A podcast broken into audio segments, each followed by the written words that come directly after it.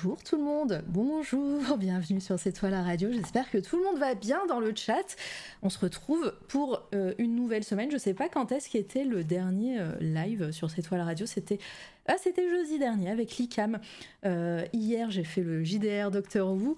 Du coup, j'ai l'impression d'avoir été en live euh, souvent, mais en fait, non, non, c'était pas sur la chaîne, c'était c'était ailleurs. alors, il y a qui sur ce chat? Bonjour Litsen, merci pour ton raid. Hop, je fais le SO pour, pour Litsen. J'espère que, ton live s'est bien passé. bonjour Manu, bonjour, bonjour. coucou le technicien de doctrice. Euh, j'espère que ça va, que, les connexions Internet se, réparent euh, euh, petit à petit. Mais en tout cas, merci d'être là et voilà, de, mettre un petit mot dans le chat. bonjour Volta, bonjour, bonjour qui d'autre, bonjour Xudes, merci pour ton abonnement, merci beaucoup, trois mois déjà? Bienvenue en tout cas tout le monde, je crois que j'ai oublié personne, euh, n'hésitez pas à me le dire. Euh, bon, j'espère que tout le monde va bien. On commence cette semaine euh, avec une interview, ça sera...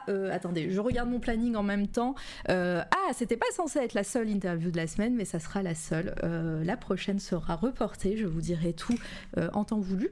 Et, et puis bah, je vous expliquerai un petit peu tout le programme qu'il y aura sur cette toile à radio en fin d'émission, comme ça ça fera du teasing, on sera bien.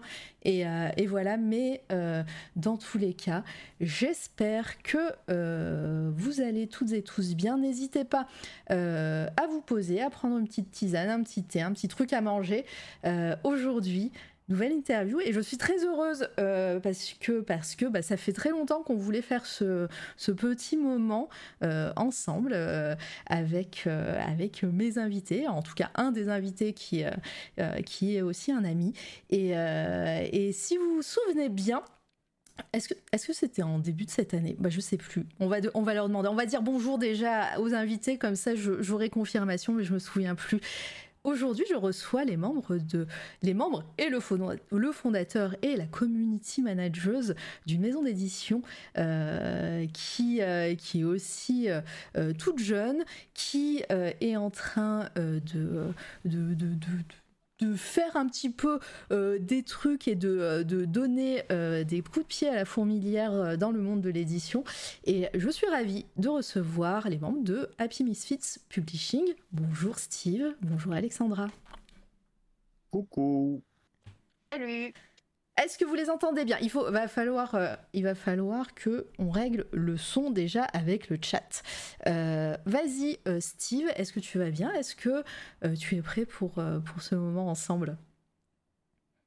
Je vais très bien, je suis ravi d'être là.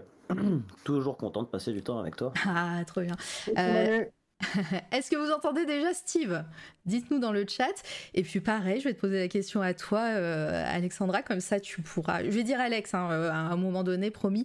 Euh, mais, mais voilà, est-ce que tu es prête pour, pour ce moment ensemble et, est-ce que tu vas bien? Voilà. Bah écoute, oui, je vais très bien, merci. J'espère que toi aussi. Et oui, je, je, suis prête et je suis très contente de pouvoir parler d'Happy Misfit mais oui, ça va être trop bien. Euh, je vais mettre une autre scène en attendant.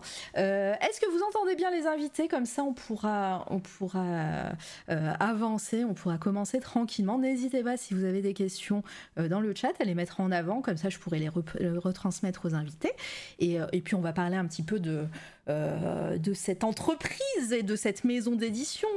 c'est ça, ça que, que je commençais à dire, Steve. J'ai déjà reçu une artiste.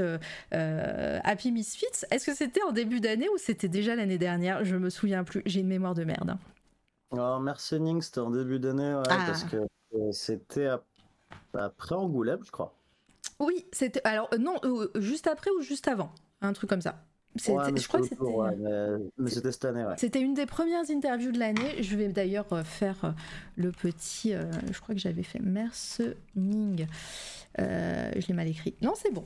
Euh, voilà, il y a la petite commande qui existe toujours. Donc oui, euh, pour la première publication hein, de, la maison d'édition, donc l'artiste, la dessinatrice Mercening était venue. On avait parlé un petit peu de, son parcours. C'était super chouette. Et, puis un an est passé et, et, plein de choses se sont passées pour Happy Misfits. On est d'accord? Ouais, ouais, carrément. Ça, a été, ça, a été une longue année. Ouais, ouais. Euh, et coucou, euh, coucou le technicien, coucou tout le monde. Ah, je vais pas pouvoir dire bonjour à tout le monde au fur et à mesure, mais, euh, mais je vous vois, ça me fait extrêmement plaisir de vous voir encore à chaque fois ici sur la chaîne. Bon, on va commencer la petite question, la petite question rituelle des invités. je vais vous demander de vous présenter. Je vais d'abord bah, demander à Steve, qui est le fondateur d'Happy Misfits, et ensuite je demanderai à Alex de se présenter, voilà, succinctement, et après on, on commencera à, parler euh, de, du taf. S'il te yes. plaît. Yes. Ok, ouais, donc moi c'est Steve, 35 euh, ans et toutes mes dents. Euh, Même pas une que t'as enlevée un jour comme ça, parce qu'elle était cassée. Toujours pas arrivé, non, à ma grande surprise. Même pas les dents de sagesse Non, je plaisante pas, vas-y, ça y est, ça commence déjà. Euh, ouais, du coup, euh, dans les grandes lignes, euh, donc j'ai fait pas mal de choses dans ma vie. Euh, j'ai été journaliste pendant une époque. Oula, attends, par contre, là, ton son est, est devenu tout étouffé d'un coup. Ah, c'est très bizarre. Ah, bah là, c'est nickel. Est-ce que, tu t'es... ouais, est-ce que tu t'es pas appuyé sur ton micro, enfin, sur, le... sur ton ordi ou ton micro en même temps? Je sais pas trop ce que j'ai fait, mais je vais, je vais éviter de bouger. Voilà, là, tu bouges plus, s'il te plaît. Ah, ok. Ouais, donc euh, ouais, j'ai été journaliste pendant un moment. Je fais de la presse, euh, de la presse pour enfants, de la presse. Euh, enfin, je, travaille en boîte de prod. Je fais pas mal de docu, de reportages. Mm. Sur la fin de cette carrière qui a été très décevante, j'ai eu l'opportunité d'écrire pour Comics Blog. Je, donc je faisais partie, ouais, de. Ouais, de l'équipe, on va dire, des premiers jours. Ouais, dont faisait partie aussi Emmanuel qui est. Euh, oui, bonjour, qui dit dans le chat. oui, bonjour. Euh, ça, a été, ça, a été une vraie opportunité dans le sens où euh, ça m'a permis de, de rencontrer quelques-uns des auteurs que j'admirais, de les interviewer. Et, surtout, en fait, ça m'a permis de réaliser que j'avais pas forcément envie de documenter ce que ces gens faisaient, mais que j'avais envie de faire ce que eux ils faisaient. Ouais. Donc entre ça et la déception, euh, et la déception en fait de l'univers du journalisme, euh, qui n'était pas du tout ce que j'avais fantasmé, euh, j'ai lâché cet aspect de ma vie. J'ai commencé à travailler à Starbucks pour pouvoir continuer à payer mon loyer. Et j'ai lancé mon premier webcomic en ligne avec un dessinateur. J'avais rencontré dans un bar à l'époque.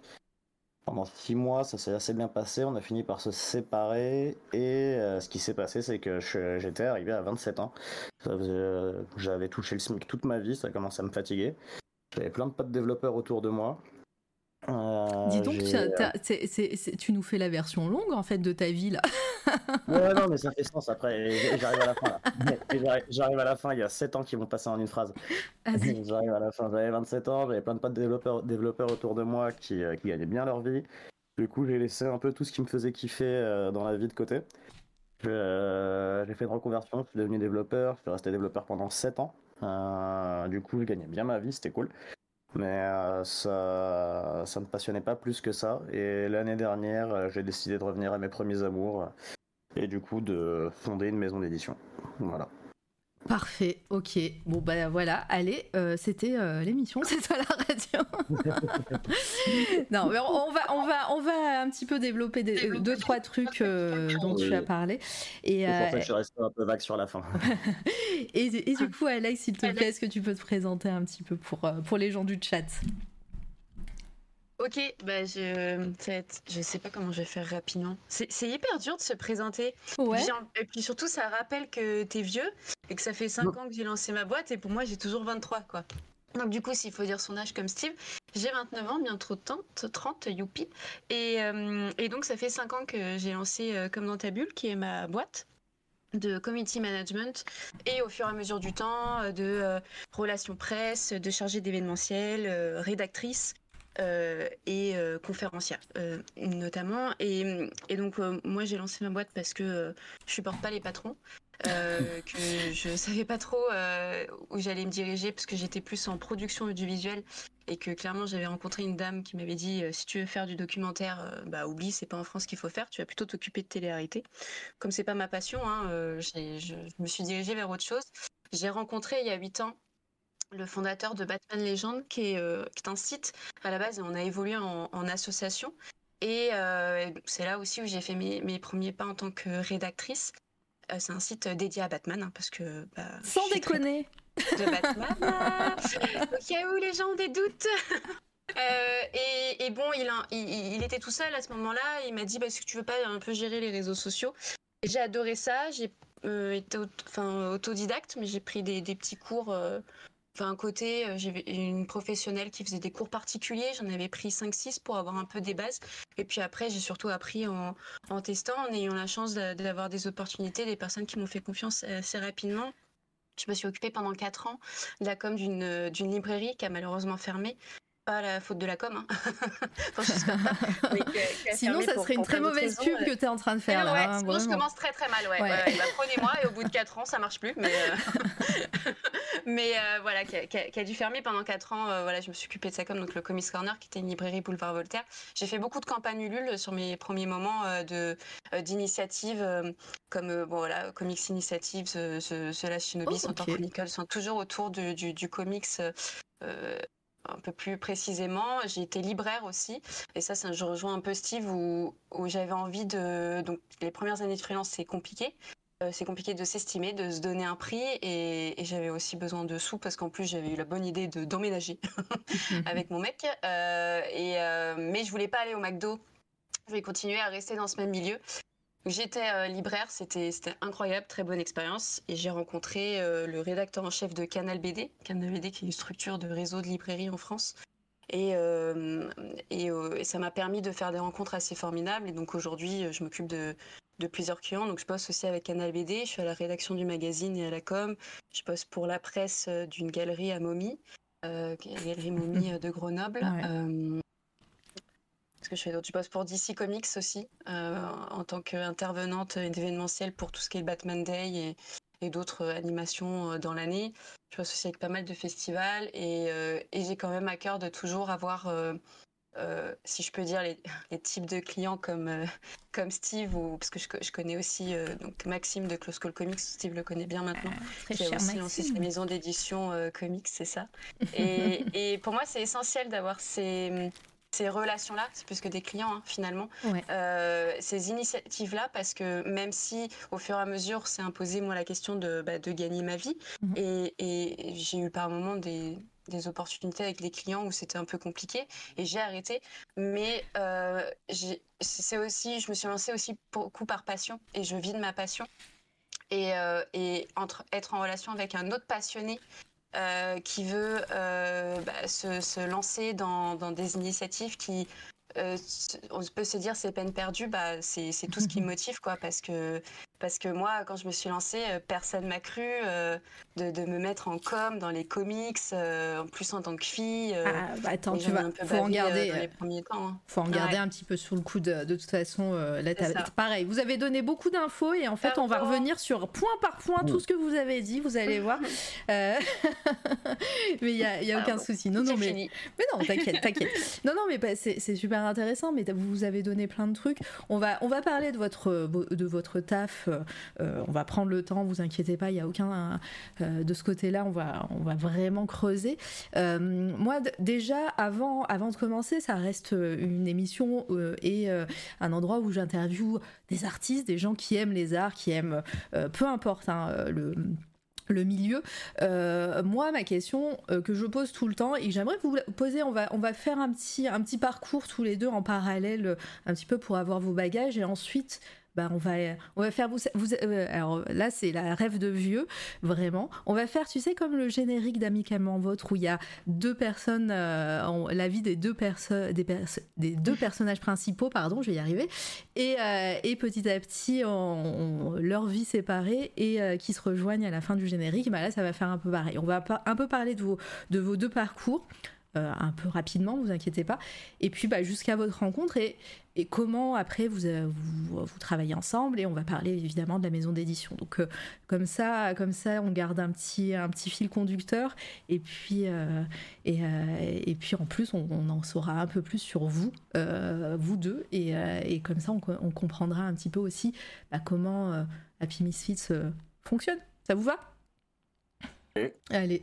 Euh, du coup, ma question que je pose un petit peu à tout le monde, c'est déjà si vous, euh, bah de, par vos bagages, votre, votre, jeunesse et tout ça, euh, est-ce que vous étiez dans un. Vous viviez, est-ce que vous avez baigné dans un milieu artistique Et euh, un petit peu bah, comment euh, comment c'est euh, comment était et bonjour Obscurum comment était un petit peu votre jeunesse? Qu'est-ce que vous lisiez? Est-ce que vous étiez déjà dans le monde de la BD à ce moment-là? Est-ce que est-ce que c'est venu un petit peu plus tard? Voilà. Bah, on, va on va reprendre à Steve. Voilà. Comment, comment, comment était le petit Steve? Est-ce qu'il était baigné dans la BD très très jeune? Très très jeune, non, absolument pas. je, donc moi je viens du, euh, je viens des quartiers, euh, des quartiers nord de, la banlieue de Paris, du 93. Euh, mm. On est dans une cité assez violente, élevée par une mère, une mère très sympa, hein, mais qui avait pas beaucoup de sous et qui était illettrée. Donc la culture, ça n'a jamais trop fait partie de ma vie en soi. par contre, ouais, je sais pas, autour de mes 12 piges, je dirais. Il y a vraiment mon meilleur ami de l'époque. En fait, son grand frère, lui, était très fan de comics. Et, un jour, on est tombé avec, euh, avec mon pote sur, euh, sur sa collection de, de Wolverine. ah ouais, étonnant. du coup, je me suis, je me suis tout envoyé. Et vraiment, son truc, c'était Wolverine. il n'en parlait pas beaucoup parce que, bah, en cité, on parle pas beaucoup de ça. Mais, mais du coup, nous, avec son frère, on est tombé sur ça, on les a tous lus et euh, on a kiffé. Et en fait, c'est très vite devenu une, une addiction, en fait. Enfin, ça, ça, a été une porte d'entrée dans un univers euh, d'imaginaire qui dépassait ce que je pouvais voir à la télé. Parce que finalement, les cartoons que j'avais à la télé, bah, c'était un peu euh, les cartoons et les séries télé, la trilogie du samedi, pour, pour ceux qui en a C'était un peu ma seule porte d'évasion, on va dire. Mhm. Et d'un coup, je suis arrivé dans... Et du coup, je suis arrivé un peu dans cet univers interconnecté donc, euh, donc j'ai voulu ensuite euh, avoir mes propres Wolverine. Euh, mais du coup, j'avais pas d'argent. du coup, ce que je vais raconter, c'est pas. Je, je, je, recommande, à personne de le faire. Mais en fait, pendant très longtemps, j'ai commencé en fait à voler énormément de comics. Tu sais, tu sais, tu sais la date qu'on est. Hein, on est le 13-12 aujourd'hui, donc c'est pas grave. tu as le droit. T'as pas la ref? T'as pas la ref c'est pas grave. je te je la dirai. Je la dirai en off. du coup, ouais, euh, j'ai commencé. En fait, il y avait un Leclerc à côté de mon collège euh, qui avait une petite section librairie. En fait, j'ai commencé à voler énormément de comics dedans. Au début, ça a commencé par le Wolverine du mois. Puis, euh, puis très vite, parce que c'est Marvel, un event, un, un crossover s'est présenté.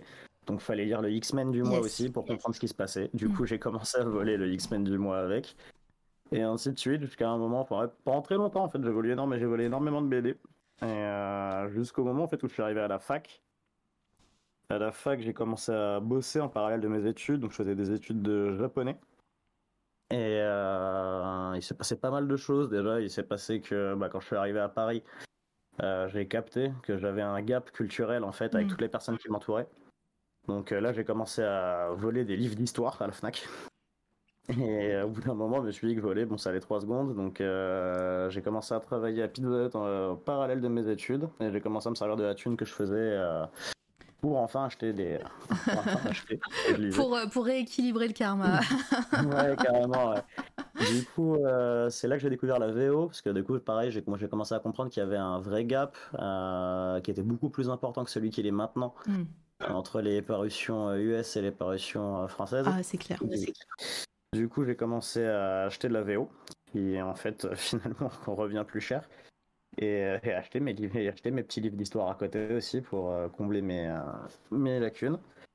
Et voilà, c'est comme ça que ouais, c'est, ça, a été ça mon, mon, premier contact avec la BD. Et c'est quelque chose qui, ouais, qui Ah, m'a jamais quitté parce que finalement c'était mon premier contact avec, euh, ouais, une, une certaine forme d'imaginaire. Mm. Et euh, puis surtout, ouais, à l'époque, à l'époque où je me baladais avec, euh, ouais, à l'époque où je me baladais avec mes comics dans mon sac, enfin, enfin, le MCU c'était pas un truc. Avoir un Wolverine ou un Spider-Man dans son sac à dos, c'était bizarre. Ouais. Et, et ouais, en vrai, je suis, en vrai, on pense qu'on veut du MCU. En vrai, je suis content que ce soit une culture qui, euh, qui soit devenue plus mainstream. Ah, mais oui, oui, clairement, on pourra en parler aussi euh, un peu plus tard. Et, euh, et du coup, toi, Alex?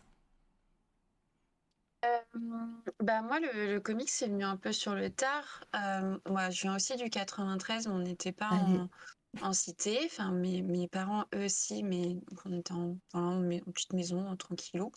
Et, euh, mais j'étais plus... euh, J'avais des BD classiques d'Astérix. euh, je me souviens beaucoup, j'ai beaucoup, beaucoup lu Astérix. Mhm. Et bon, je me souviens que je- on m'a mis Titeuf dans la main. Je suis pas très, très fan, mais apparemment, j'ai eu le guide du zizi sexuel. Je m'en souviens plus. mais- Ouais, c'est la On aime bien me le génération. rappeler. hein. Mais ouais, ouais, c'est ça. Après, j'étais vraiment beaucoup plus roman. Ça, par contre, je les, je les dévorais. euh, Tu lisais quoi c'est un peu jeune que j'ai. J'ai lu les Harry Potter. Mhm. euh, j'ai lu la, tous les récits de Philippe Pullman.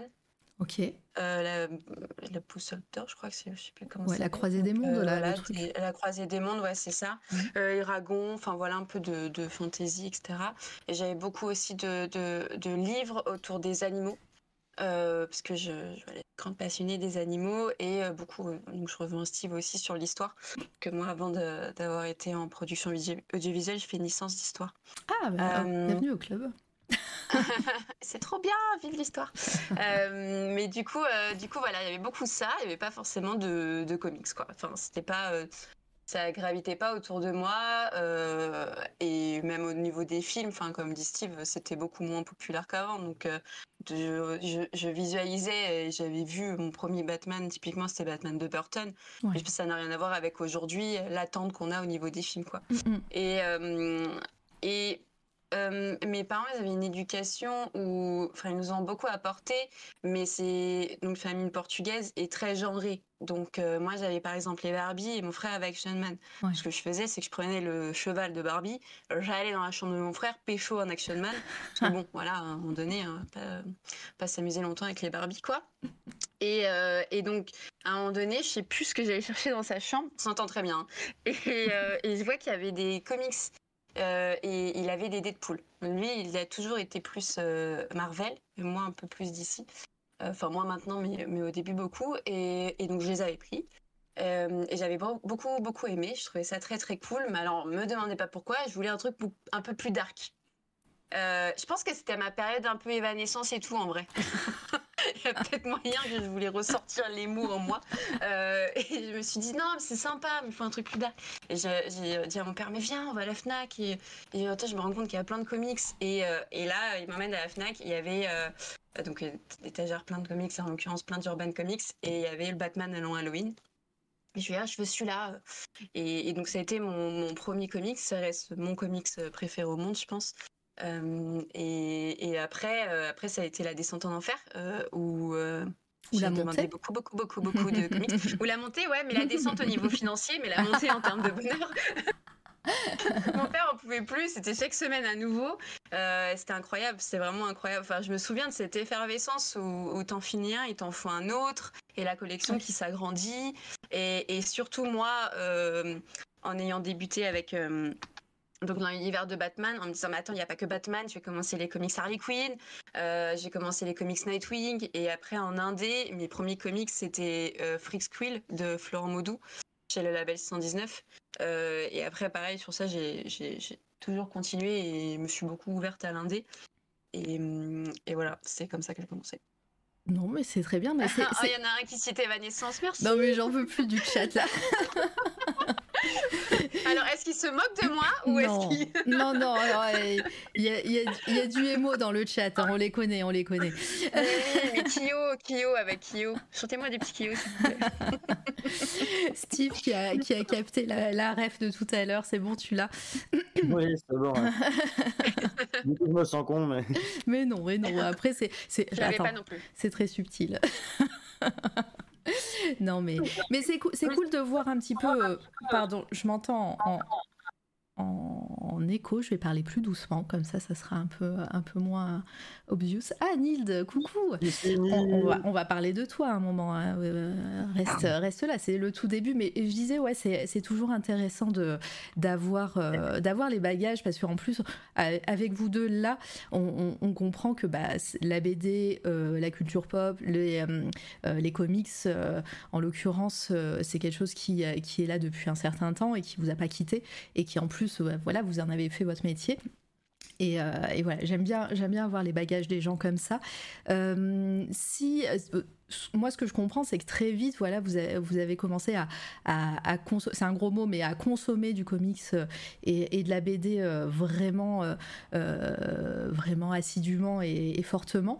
Est-ce que très vite, vous vous êtes dit, ok, là maintenant, moi, je suis lecteur, lectrice, j'ai envie de d'approfondir euh, d'approfondir ça euh, donc bah, par, ton parcours Steve et pareil pour, pour toi Alex euh, je, connais la réponse mais à quel moment vous vous êtes dit ok là je suis plus qu'un qu'un simple lecteur ou une lectrice, j'ai envie que ça fasse vraiment partie de ma vie et, j'ai envie, pourquoi pas, de, travailler là-dedans. et ben on va commencer par Alexandra, comme ça, ça, fait un petit roulement. Si tu veux. Hein. C'est assez ah. vite, ouais, carrément, avec plaisir. Il y a un petit décalage, c'est pour ça, je, je me dis que ah c'est. Ah oui. euh, j'ai eu un, moment petit... de silence en mode merde. Ouais, un moment de solitude là, tu sais, mais attention. non, non vas-y, je t'en prie, je te laisse parler. Ouais, ça a commencé assez vite euh, et c'est pour ça que très vite en parallèle de mes débuts de lecture autour de Batman, ben, j'ai rencontré euh, donc Nicolas de Batman Legend, et j'en ai fait partie parce que euh, je, voyais que ça dépassait juste euh, le simple objet. Je sais pas si tu vois ce que je veux dire, mais de me dire qu'il y avait euh, toute une mythologie autour, toute une pléiade d'artistes, de scénaristes, de dessinateurs, de coloristes. Et, j'avais envie d'en lire plus. Donc à la, toute base, je m'étais juste dit, mais est-ce qu'il y a des sites, est-ce qu'il y a des, du coup des encyclopédies pour bah, approfondir tout le, tout le lore? Et c'est après où, où, je l'ai rencontré qu'il avait besoin de rédacteurs et je me suis dit, bah voilà, euh, c'est chouette, euh, c'est chouette euh, de pouvoir aussi en parler, quoi. Et après, au niveau du, du travail, bah, ça s'est fait assez rapidement ou très vite, de par les deux expériences que j'ai eues en entreprise. j'ai mmh. senti que si je, si je ne vivais pas de ma passion, autant ne. Enfin, ça peut être un peu trace bateau, mais autant ne pas vivre du tout. Parce que je, vois. Enfin, on passe 90% de notre temps au travail. Euh, on travaille avec des gens, on les voit peut-être plus que euh, ton, ton, ou ta compagnie de vie. Donc, euh, je ne voyais pas comment faire autrement. J'avais aussi frôlé le burn-out, donc ça, peut peut-être expliquer les choses. Et, euh, et, de par la communication, je me suis dit, mais en fait, c'est super parce que j'aime trop ça et j'aime trop parler aux gens. euh, et, j'adore euh, bah, partager ce que moi j'ai bien aimé à mes amis. Mais mes amis, je voyais qu'à un moment donné, ça les saoulait quand je leur parlais de comics. Donc je me dis, bah, je vais en parler aux d'autres gens. Quoi. Donc la com, c'est un, un peu imposé sans que, sans que je sache vraiment s'il y avait un vrai marché dessus. Quoi. Au final, au final ça, ça l'a été. Mais ouais, ça a été assez évident de, de, parler de comics et très vite aussi, j'ai senti qu'il fallait déconstruire le comics parce que justement, quand je disais que je saoulais mes potes, et, et maintenant c'est plus le cas, c'est qu'il y avait cette vision, vision comme, dit, comme disait Steve tout à l'heure, de, geek euh, et, et, que, euh, que c'est pas de la lecture, que c'est pas intéressant.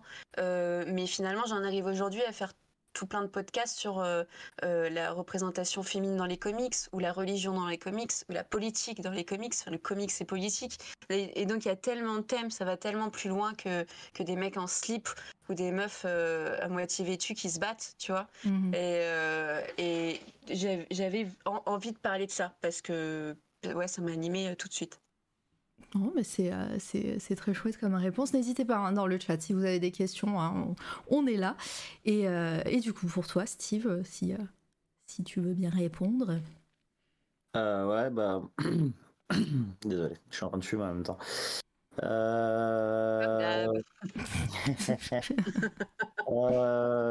bah, bah, comme j'avais dit tout à l'heure, ça, ça, a vraiment commencé à l'époque Comics Blog en fait. Euh, Il y a eu ce truc où je me rappelle, crois que c'était. Euh... Je me rappelle plus comment il s'appelait. euh, Mais quand Paris tu dis-. Pardon, quand tu dis c'est l'époque comics blog, déjà, bah, comment comment t'es arrivé à écrire pour un, un blog de comics, un site euh, de comics? Et, euh, et ouais, c'est c'est t'as as tout de suite eu envie de, de proposer euh, tes services, sachant que bah t'as voilà t'as un bagage aussi journalistique? Ouais, non, alors ça, c'est une... histoire, c'est une anecdote assez marrante. Et, Ouais, j'étais j'étais un mec très rancunier à l'époque. Euh, donc en 2011, je suis allé à New York et euh, il y avait Zachary Quinto. Donc, euh, euh, le gars qui fait Spock dans le... gars qui fait Spock dans les Star Trek de J.J. Abrams, mais surtout qui à l'époque euh, jouait Stylar dans Heroes. Et euh, il venait de, il venait de d'écrire une BD, euh, très anecdotique d'ailleurs. Et je l'avais acheté. Et il s'avère qu'il faisait une séance de dédicace dans un, dans un shop à New York. Euh, J'étais à New York, je me suis dit, allez, j'y vais. Je lui fais signer ma BD, j'échange que trois mois avec lui, je serais content. Et en fait, quand j'arrive, euh, quand j'arrive devant le gars, euh, on me dit, bah non, faut l'acheter la BD. Je fais, ouais, mais en fait, je l'ai déjà acheté. Ils me font, non, mais on s'en fout, euh, si tu veux une dédicace, faut l'acheter.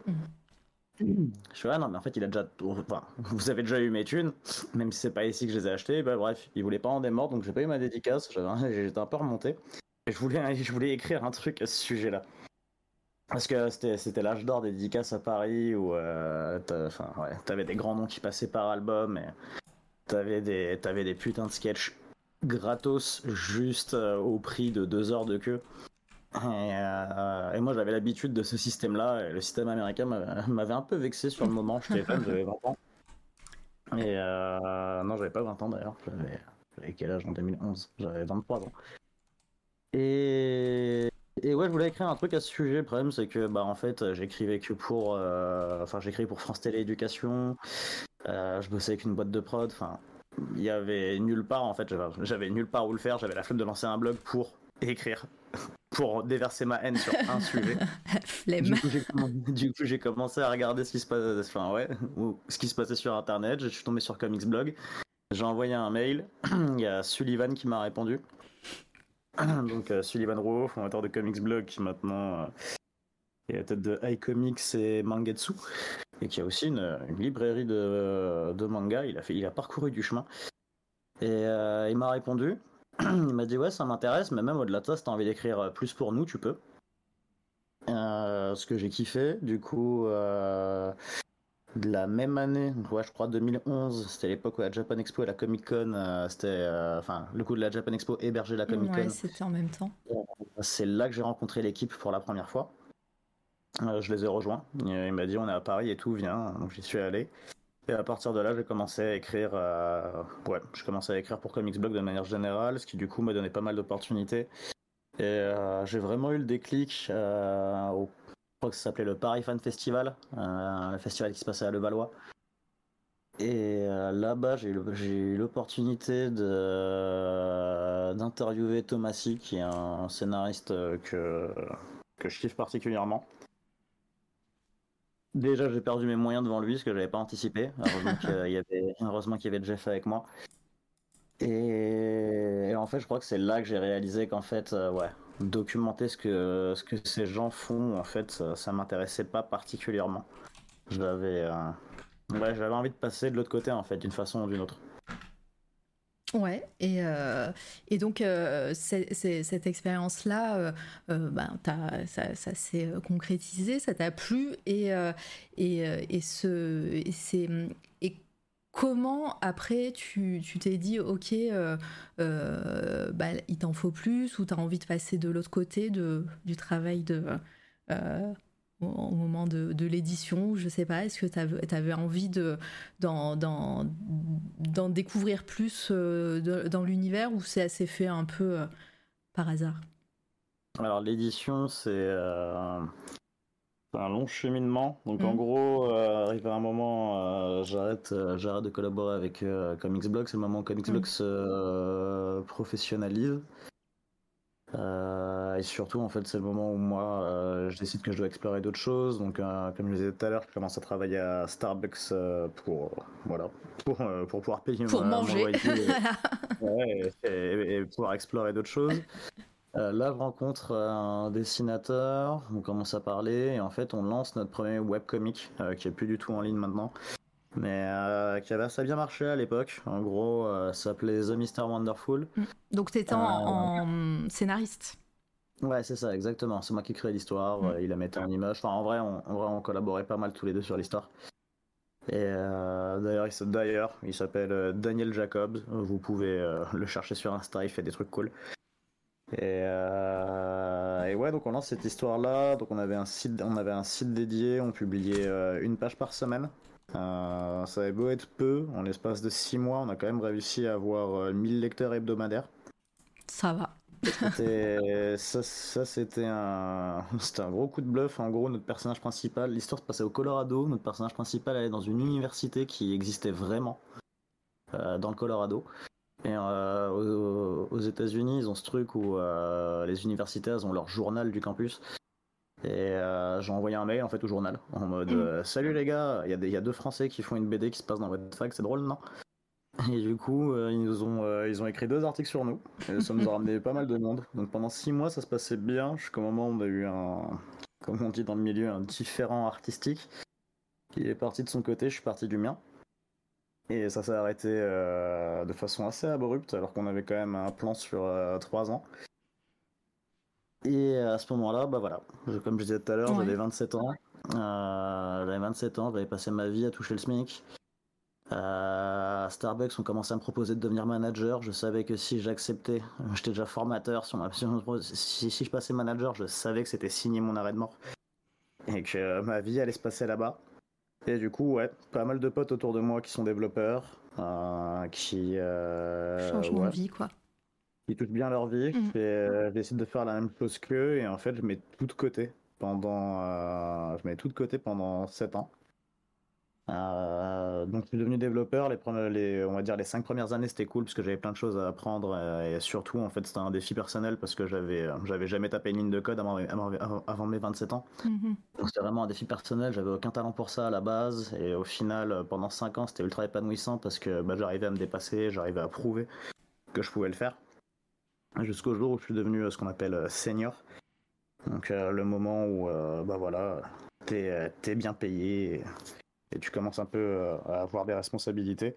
Et là, très vite, en fait, on a commencé à me confier des trucs qui, euh, qui me faisaient chier, qui étaient redondants, qui étaient pas, en fait, euh, euh, ouais, en fait, enfin, qui, qui, pas du faire ouais, je sais pas, qui reflétait pas le niveau, en fait, que, que je m'étais pris la tête à avoir. Ouais. Donc, j'ai commencé à, pas un burn-out, c'était l'inverse. Vraiment, je me faisais chier et, euh, et je, donnais, je donnais de moins en moins. Et, euh, et en chemin, en fait, pendant tout ce temps-là que je viens de décrire, j'ai rencontré énormément d'artistes qui étaient, euh, qui étaient chauds. Des gens qui ont un talent qui, qui est complètement Mm. dingue, et, mais qui en faisaient rien finalement. Les Bah. gars faisaient des dessins à droite à gauche, ils les postaient sur Insta de temps en temps. Et, euh, c'est sou- et souvent, c'était des mecs qui voulaient faire de la BD. Souvent, quand je leur demandais bah, pourquoi, en fait, euh, t'essaies pas de te lancer, c'est bah, bah, c'est chaud, en fait. T'envoies des dossiers à personne qui te répond, et finalement, même si on te répond, t'es pas payé. Enfin, Garde, garde ça de Et- côté, juste avant que tu Ouais. continues avec, euh, avec la suite. Euh, toi, en, en tant que scénariste, hein, tu on a compris que tu aimais bien écrire, du coup. Est-ce que entre le moment euh, où tu étais à Starbucks ou, euh, ou Comics Blog ou, ou euh, pendant, euh, euh, pendant que tu. euh, Enfin, après euh, le différent artistique, comme tu dis, euh, est-ce que tu écrivais de ton côté? Est-ce que te- tu, tu faisais. euh, euh, tu créais euh, des univers? Est-ce que tu, euh, euh, tu avais des histoires euh, de ton côté? Est-ce que tu avais peut-être un blog où, où tu, tu posais des textes? Alors j'avais des blogs assez obscurs dont je ne dévoilerai pas les URL, Non, mais t'inquiète. sur lesquels j'écrivais beaucoup de prose. Ouais. Mais en fait à Starbucks, en fait, dès dès 2015, j'ai eu l'idée d'un univers qui m'a qui m'a jamais quitté et que je lance l'année prochaine avec avec Happy Misfit justement. Euh, Who Wants to Be God? Euh, c'est un truc qui m'a ouais, c'est un, truc qui m'a jamais quitté de 2015 à maintenant. Ok. Euh, juste ça, ça a ultra évolué. À la base, ça devait être une BD. Maintenant, ça va être 11 BD euh, dessinées par 11 artistes différents. Dans un coffret qui va faire l'objet d'un Kickstarter. eh ben, garde ça aussi de côté parce que tu spoil un petit peu l'actu et les projets. Euh, et ben, je, vais, je vais redonner la parole à Alex à ce moment-là et on reviendra à toi aussi pour la même question, je pense pendant, pendant votre parcours, euh, l'univers de, de, la maison d'édition, de la communication pour toi, Alex aussi, euh, comment tu as vu euh, tout ça évoluer? À quel, Comment était le point de départ quand tu as commencé à, à être, à, bosser dans la com. Est-ce que, est que l'industrie, l'univers a, a, changé en, quelques années? Est-ce que tu as vu des différences? Voilà, quel était le point de départ et qu'est-ce que tu en, en retiens maintenant et, comment, euh, comment se matérialise un petit peu ton travail, toi? Euh, je pense qu'il y, a plusieurs sujets là, mais sur la mmh. communication en tant que telle dans l'industrie du comics, c'est compliqué de savoir le point de départ parce que j'étais euh, très débutante et j'ai commencé avec des, qu'on peut dire des, petits clients quoi et puis euh, au fur et à mesure j'ai rencontré aussi un peu plus de, personnes dans ce milieu-là et j'ai mm. pu constater quel était leur com. Oula, pardon, euh, les pompiers sont en train de passer sous ma fenêtre. Très bien. Ah, ça, arrive. mais, euh, je, pense par contre, sans, grand étonnement, mais qu'il y a vraiment eu un, après-confinement et un après-Covid. Mm-hmm. Où, alors, c'est peut-être lié à l'évolution de ma boîte parce que c'était sur la troisième année. Euh, au moins à un moment donné, juste avant le confinement, j'étais à la com, à l'événementiel, au dernier bar avant la fin du monde, à Paris et à Lille, à côté de mon freelance. Et, euh, il y a eu ce truc où les personnes ont constaté que c'était important les réseaux sociaux, parce que pendant le confinement, ils n'avaient que ça. Euh, et que c'était fatigant de gérer ces réseaux sociaux, que c'était pénible de trouver du contenu, de le poster tous les jours, euh, et que c'était aussi pratique euh, de faire appel à quelqu'un euh, pour ça. Et je, me souviens que j'avais eu l'expérience avec un client où on s'entend toujours très bien, mais que pendant deux, trois campagnes je me suis occupée de sa com. Et sur la quatrième, il m'a dit non, mais en fait, je peux le faire. Enfin, c'est pas que tu le fais mal, mais, mais que bon, je vais, je vais les poster et je vais faire abstraction de ce. Enfin, ça me permet aussi d'économiser. Ouais. Et c'était un, c'était un peu dur d'entendre ça, quoi. Et c'est moins des choses que j'entends. Euh, et, du, et après le confinement, j'ai plus du tout de problème pour euh, trouver des clients. Alors après, il y a beaucoup le bouche à oreille qui s'est fait au fur et à mesure parce que mon travail a plu et que, et que j'ai eu aussi la chance de rencontrer les bonnes personnes au, bon moment.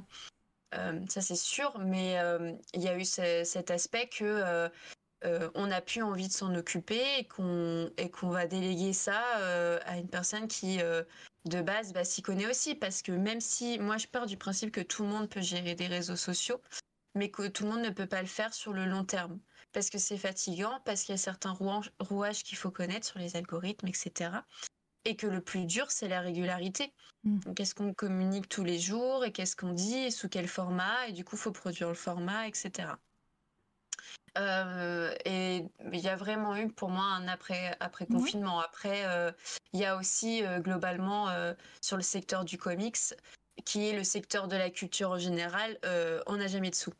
Et ça, c'est même avec les plus, avec les plus gros. Hein. c'est l'aspect com va toujours passer en dernier. Et y a vraiment, j'ai vécu des moments où des influenceurs ou influenceuses étaient payés trois fois plus que moi sur un temps de mission qui était deux fois, enfin, deux fois moins court. Ouais. Ouais, mais ça, c'est euh, intéressant.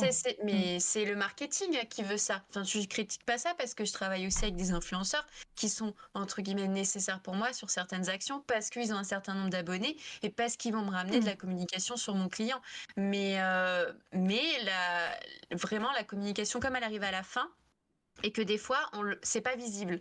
C'est-à-dire, moi, je vais, je sais pas parce que je vais prendre tes réseaux sociaux euh, que euh, tu vas avoir euh, trois fois plus de ventes. J'ai pas un, je peux pas avoir un objectif de vente. Mhm. Je vais avoir un objectif de moyens, de résultats. Je vais mettre ça, ça, ça en place. Je peux te dire qu'on a, qu'on va gagner tant d'abonnés sur tant de mois, etc. En tout cas, on va tout faire pour y arriver. Mais alors, je peux, et ça, ça c'est très compliqué pour certains clients. Moi, on me l'a déjà dit. On me l'a dit, mais, mais du coup, ouais, mais comment ça se répercute vraiment Bon, je peux le dire là, mais au dernier Oui. bar, euh, bah ouais, mais bon, à cette soirée-là, il n'y a pas assez de gens qui sont venus. Ouais, mais tu as pu constater que j'ai fait tout ce que je pouvais pour communiquer sur cet événement. Ah, mais ils n'ont pas consommé. Ben, ce n'est pas, entre guillemets, ce n'est pas mon problème. J'ai j'ai fait mon effort de community management, c'est gérer une communauté. C'est pas euh, euh, euh, faire gagner de l'argent. En fait, c'est un, peu euh, par euh, effet boule de gomme. Tu fais gagner de l'argent parce que du coup, tu ramènes du monde, tu ramènes du monde intéressé. Non, non, non. Mais après, cette transition-là, bah, elle, est, elle, est, compliquée et des fois, elle n'est pas dans mes mains.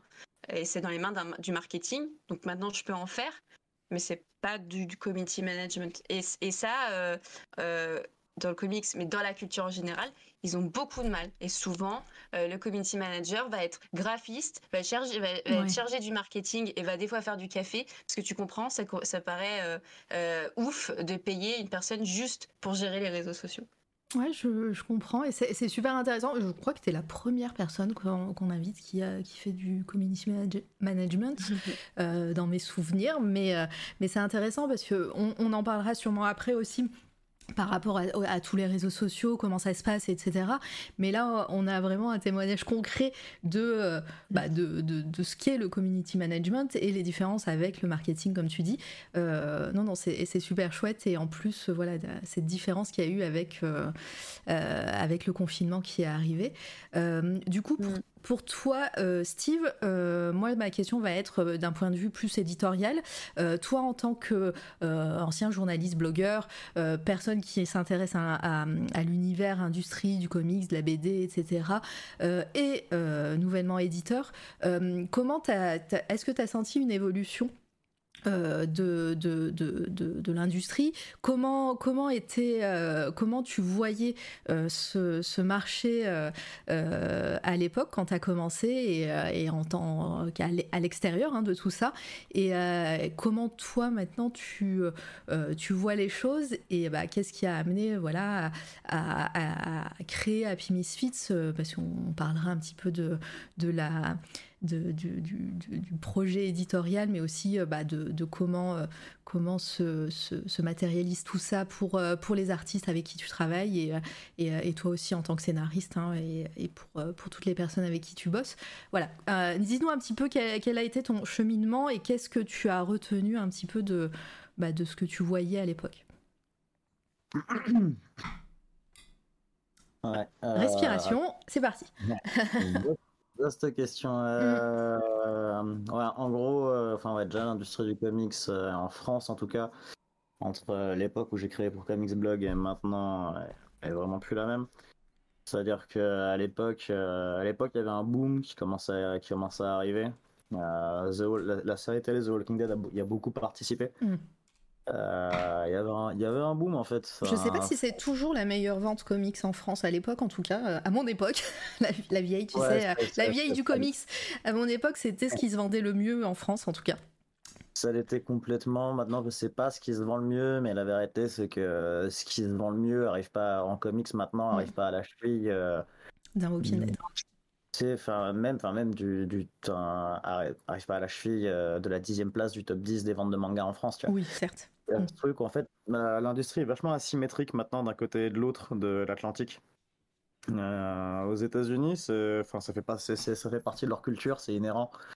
C'est, euh, enfin, tu sais, ça marche, tu vois. Il y a toujours des gens qui en vivent, il y a toujours des, des initiatives qui sont lancées, qui sont excitantes. T'as- chaque année, tu as de nouvelles maisons d'édition qui essaient, qui pop là-bas et qui essayent de faire des trucs différemment et, euh, et ça prend et ça marche. Mais ça fait partie, ça fait, par- ça fait partie de leur culture, tu vois. C'est- c'est comme en France, quand tu vas acheter un Astérix, t'achètes pas, t'achètes pas une BD, t'achètes un objet culturel. Mm. Il y a plein de gens qui achètent le dernier Astérix à chaque fois qu'il sort parce que euh, parce que c'est Astérix, parce que ça fait partie de notre culture. C'est la comparaison un peu Parce bancale. donc- c'est la France, quoi. Ouais, voilà. Mais la, de la France. la comparaison est un peu bancale dans le sens où il n'y a pas cet objet euh, particulier qui existe là-bas, mais les comics, ça marche. Chez eux, ça se vend toujours. Surtout, il y a ce truc où il y a eu une évolution euh, des modes de consommation. Et euh, c'est à ça que j'ai prêté attention. Et c'est euh, et c'est aussi pour ça que tout ce que je fais, je m'efforce de le faire en français et en anglais. Pendant un an, ça n'a pas servi à grand chose, mais, mais c'est parce que j'ai un plan long terme dessus. c'est que là-bas, ils ont aussi des habitudes de consommation qui sont, qui, qui, enfin, qui, sont, qui sont différentes des nôtres, dans le sens où nous, typiquement, enfin, on a dit qu'on reviendrait sur le projet éditorial après. Oui. Donc, Oui. euh, ça, on en parle, donc euh, ça, je laisse de côté. Mais euh, tu vois, il y a ce truc où ils vont pas avoir peur d'explorer, en fait, des Mhm. trucs pas très connus, tu vois. Si tu regardes les chiffres de Kickstarter, ils sont, ils sont insane. Depuis, de- depuis 2019, ils font que sur la, sur le, juste sur le segment BD sur Kickstarter, ça fait que monter chaque année. Euh, je crois en 2019, il devait être à, ça, devait être 19 millions investis euh, sur 2019 euh, dans de la BD, avec euh, ouais peut-être 83% de projets financés. J'a- J'avais regardé les chiffres de 2022, je vais peut-être dire de la merde, mais en vrai on n'en sera pas loin. Euh, je crois que sur 2022, c'est 33 millions investis dans de la BD sur Kickstarter, Mm. euh, avec euh, quasi 90% des projets financés. Outre-Atlantique, les Américains, ils ont ce goût en fait d'aller chercher euh, l'indé, tu vois. Ce qui est, ce qui est pas le cas chez nous, factuellement. Ça l'est absolument pas. Tu Mm. peux, euh, je sais, je passe beaucoup de soirées avec des gens qui euh, se proclament amateurs d'indé. Je leur demande ce qu'ils lisent et euh, ouais, ça fait flipper, tu vois. The Walking Dead, c'est un dé pour eux, tu vois. Et, euh, ça l'était au début peut-être. Ouais, jusqu'à l'arrivée de la- Enfin, comme, comme The Boys était complètement indé avant que ça devienne une série à succès, tu vois. Et euh, En fait, faut Mais faire ouais. la différence entre des, des titres indés et la maison d'édition qui est indé. Mm. Et En fait, à partir du moment où il y a un rachat, enfin, par exemple, les Tortues Ninja, c'est plus indé parce que ça fonctionne sous iComics et iComics n'a plus un fonctionnement de maison d'édition indépendante vu qu'il est soutenu par un plus gros derrière, qui en l'occurrence, si je dis pas de bêtises, achète ou quelque chose comme ça. Et donc, enfin, euh, le terme indépendant, euh, c'est euh, une maison qui va avoir un financement qui, qui n'est qui n'est d'autre que de, personnes qui vont participer ou de propre autofinancement. Mais dès qu'il y a une structure au-dessus, c'est plus indé. ouais, mais même, enfin, même au-delà, tu vois, du, euh, du débat de la, de la structure, enfin, de toute façon, le, le débat de l'indé, c'est, j'avoue, ça, c'est c'est ultra intéressant comme truc. C'est ouf, ouais. Mais euh, même au-delà de la structure, tu vois, il y a une question de, il y a une question de, de nom, de, de prestige.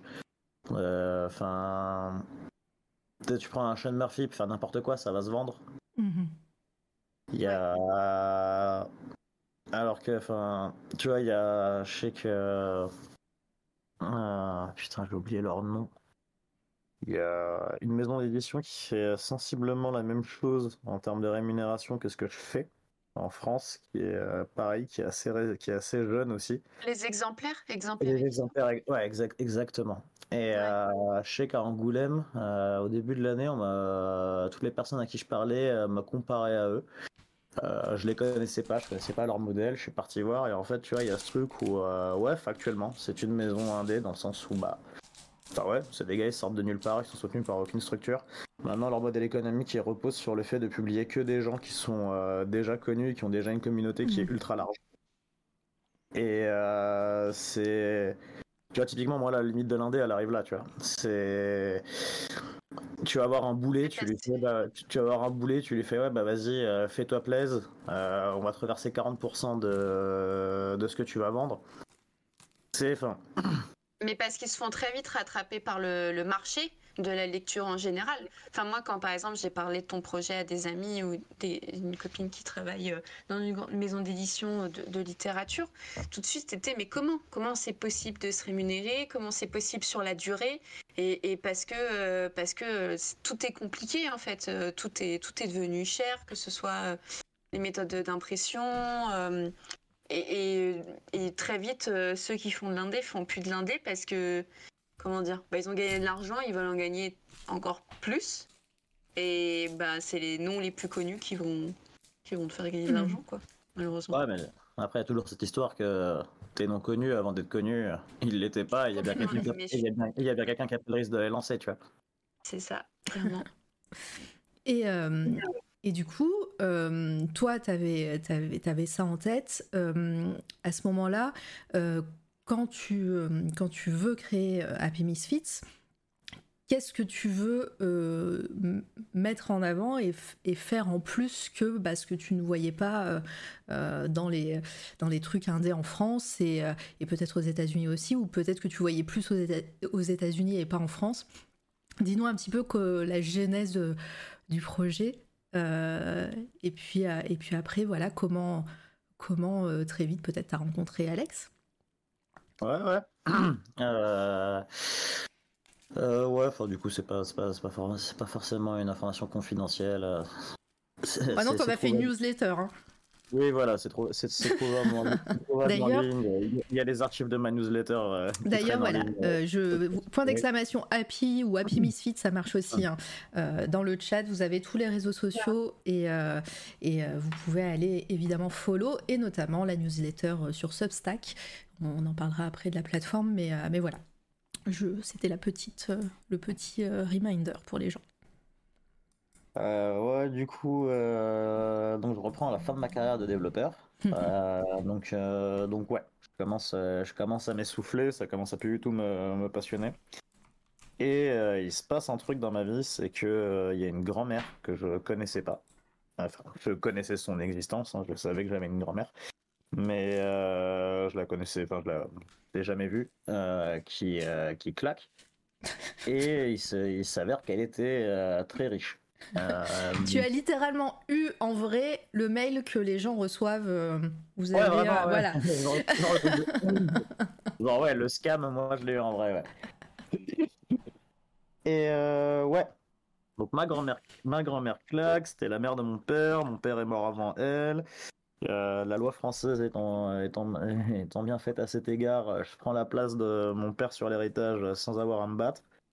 Et, euh, et du coup, je me retrouve euh, avec une certaine somme d'argent à ma disposition. Et à partir de là, bah, je dois faire des choix en fait. Déjà, il y a un truc qui est clair a priori dans ma tête, c'est que pendant un moment, je vais arrêter d'être développeur. Et je commence en fait à recueillir. Euh, c'était un moment déjà dans ta vie où euh, le développement c'était euh, c'était quelque chose que tu voulais plus plus faire, enfin que tu voulais un petit peu arrêter. Ça faisait deux ans que j'étais devenu senior, ça faisait un an et demi que ça me passionnait plus mm. et que j'essayais de trouver une porte de sortie. je continuais, je enfin ouais, je et, et ça c'est quand tu as commencé à acheter des livres, hein, c'est le karma qui a qui s'est rééquilibré, voilà. Pardon, je t'ai coupé. T'inquiète. Euh, et, ouais, il y a ce truc où euh, donc, cette somme d'argent, je sais pas trop quoi en faire. Euh, je sais qu'il faut que j'en fasse quelque chose, que je vais pas juste me dire tiens, j'ai cette thune sur mon compte et je vais vivre et YOLO. Donc je commence à recueillir en fait auprès de, auprès de mes proches, auprès des gens dont j'estime l'opinion. ouais, qu'est-ce qu'ils pensent que je devrais en faire. Plein de gens me mm. parlent d'immobilier. Euh, je suis assez gitan dans l'âme, ça me parle pas trop d'être propriétaire de mur. Du coup, euh, du coup, je sais que je vais pas faire ça. Et en fait, il, euh, en fait, il se passe ce truc où il y a donc Jérémy bah, qui a scénarisé. là, il y a une image à l'écran, c'est lui qui a scénarisé cette histoire. Mm. C'est un, c'était un ancien boss à moi quand j'étais développeur avec qui je suis resté ami. Et euh, justement, il me parle de Wants to Be God, cette histoire que j'ai en tête depuis 2015. Euh, et en fait, donc je fais rien parce qu'elle implique euh, d'embarquer 11 dessinateurs dessus. Et quand t'es personne, aller voir 11 dessinateurs et leur dire Hey, tu veux pas dessiner une BD pour moi et je te paye pas Et si ça marche, t'auras plein d'argent. Bah, ça marche pas. donc, ça fait. Étonnant que ça marche pas, bizarrement. Et donc à ce moment-là, ça fait un moment que j'ai cette histoire en tête et il me fait bah vas-y, lance-toi, fais Wants to Be God. Tu fais pas maintenant, tu le feras jamais. Et donc premier élément de réponse, je me dis ouais grave. Et euh, je commence à réfléchir et je me dis bon bah Wants to Be God, ouais bon ça va me demander de l'argent, mais finalement, enfin, il de m'en rester pas mal derrière. Et je commence à me souvenir en fait de toutes ces personnes que j'ai rencontrées euh, au fil de soirée euh, pendant ouais pendant 15 ans qui savent dessiner, qui sont chauds et qui, mm. euh, qui finalement osent pas se lancer pour plein de raisons. mais les principales étant que bah, déjà c'est dur de réussir à de réussir à avoir l'attention de quelqu'un dans une maison d'édition si on connaît personne et que même si ça marche, la vérité c'est que même en termes de com, on met rarement, ils mettent rarement en fait en avant les petits projets et même si le petit projet réussit à décoller, bah, en France, on reverse en moyenne 8% du prix du livre aux, aux équipes artistiques. Mm. Seulement. Et vraiment aux équipes. C'est-à-dire que si tu as un, scénariste, un dessinateur, un coloriste, bah, le coloriste, de toute façon, la plupart du temps, il n'aura même pas de pourcentage. Mais il y a 8% répartis entre tous ces gens. Et ouais, c'est décourageant as fuck en fait. Donc je me suis souvenu en fait de tous ces gens et je me suis dit, bah vas-y, en fait, je vais porter, euh, je vais porter Wants to Be God. Je vais trouver des dessinateurs, je vais pouvoir les payer, ça va être cool. Et en fait, je vais aussi euh, prendre une partie de cet argent et je vais, euh, ouais, je vais le redistribuer en fait. Je vais, je vais aller voir ces gens, je vais aller en chercher d'autres et je vais essayer de leur donner une plateforme, ouais, à travers laquelle ils pourront proposer ce qu'ils ont à proposer et surtout, et surtout, ils seront mieux rémunéré. Enfin, si on arrive à vendre. Mm. Mais l'idée, c'est que, ouais, un des trucs qu'on a, un, truc qu'on a à cœur, enfin, qu'on a à cœur que j'ai à cœur dans Happy Misfits, parce que finalement, Happy Misfits, euh, il y, a, il y a Alexandra et moi. Mais euh, c'est euh, de rémunérer, de reverser au minimum 30% de, des ventes aux équipes. Et euh, d'un cas à l'autre, ça peut, varier, ça, ça, peut, ça, peut varier de 30 à 50%. Ça dépend des projets, ça dépend pas mal de facteurs, mais ça sera toujours 30% minimum. Et voilà. Donc euh, j'ai investi une, euh, une, certaine, une certaine partie en fait de cet héritage dedans. Mhm. Et, voilà. Non, mais c'est très bien. et coucou Elie Vigneron qui est dans le chat, qui est aussi membre de, Happy Misfits. Mais on va parler hein, du, groupe d'artistes euh, et, des gens qui sont, euh, qui sont derrière. Euh, après, on va prendre le temps, évidemment d'aller voir tout le monde euh, euh, comme il se doit. Euh, à ce moment-là, j'imagine. Alors, je suis désolée. tu vas comment Tu vas, ça, va être à ta partie, Alex, dans pas longtemps. Hein. mais du coup, à, partir de ce moment-là, j'imagine que plusieurs murs se, se, se, posent devant toi. C'est-à-dire, bah, créer euh, une entreprise, créer, euh, euh, te faire connaître, avoir une identité, une identité graphique ou même de, maison d'édition, hein, une marque hein, entre guillemets. comment comment tu, as posé ces bases et, et, à partir de quel moment tu t'es dit ok la com ça va être quelque chose quelque chose d'important? Euh, comment ça se passe euh, Ouais, donc voilà, donc je prends cette décision. C'était. Euh... Donc attends, là on vient d'avoir. On vient d'avoir maintenant. Donc tu remontes à octobre 2022. Ouais, donc c'était début. Donc c'était été 2022, je prends cette mhm. décision. Ouais, ça. Été 2022, je prends cette décision. Je passe deux mois en Espagne. Et au calme. Là-bas, je passe sur ces deux mois euh, un mois à me former déjà euh, sur euh, ouais qu'est-ce que ça implique d'ouvrir une boîte, comment tu le fais, les statuts, machin. Enfin tout, enfin tout ce que ça implique. J'avais aucune connaissance là-dedans.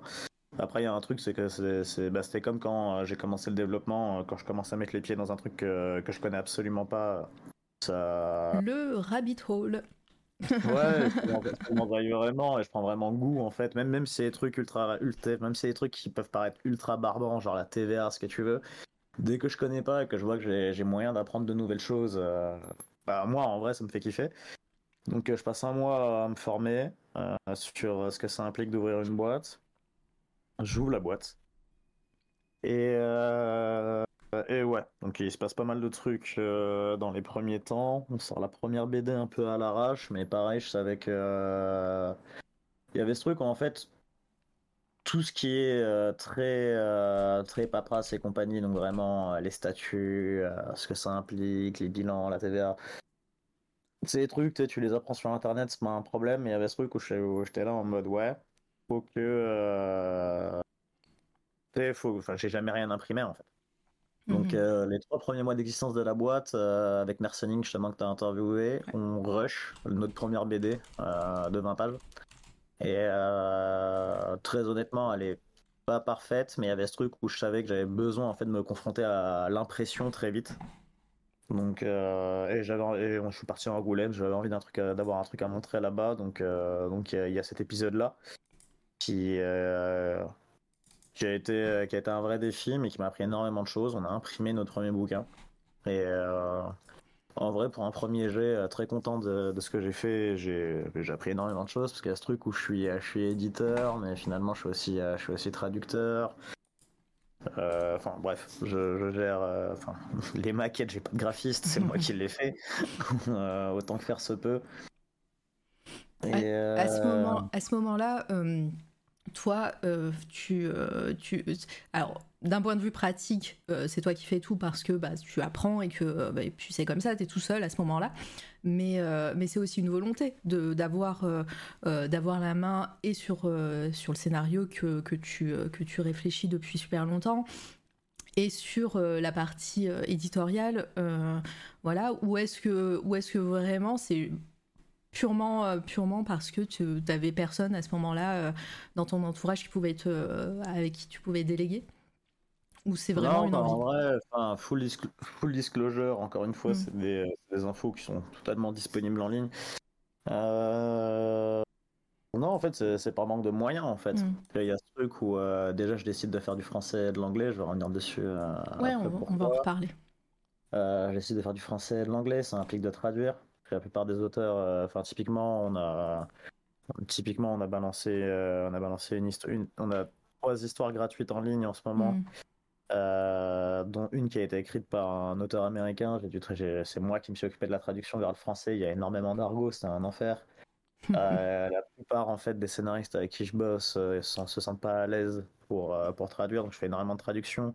Le lettrage, c'est c'est moi qui m'en occupe aussi. J'ai pas de designer, j'ai personne, mais c'est parce que finalement, autant j'ai mis de l'argent dedans, autant euh, je suis pas parti avec des millions. Il y a, enfin, il y a 70 000 euros que j'ai mis dans la boîte, c'est le capital de, de départ de la boîte. Il est Mhm. censé me tenir deux ans.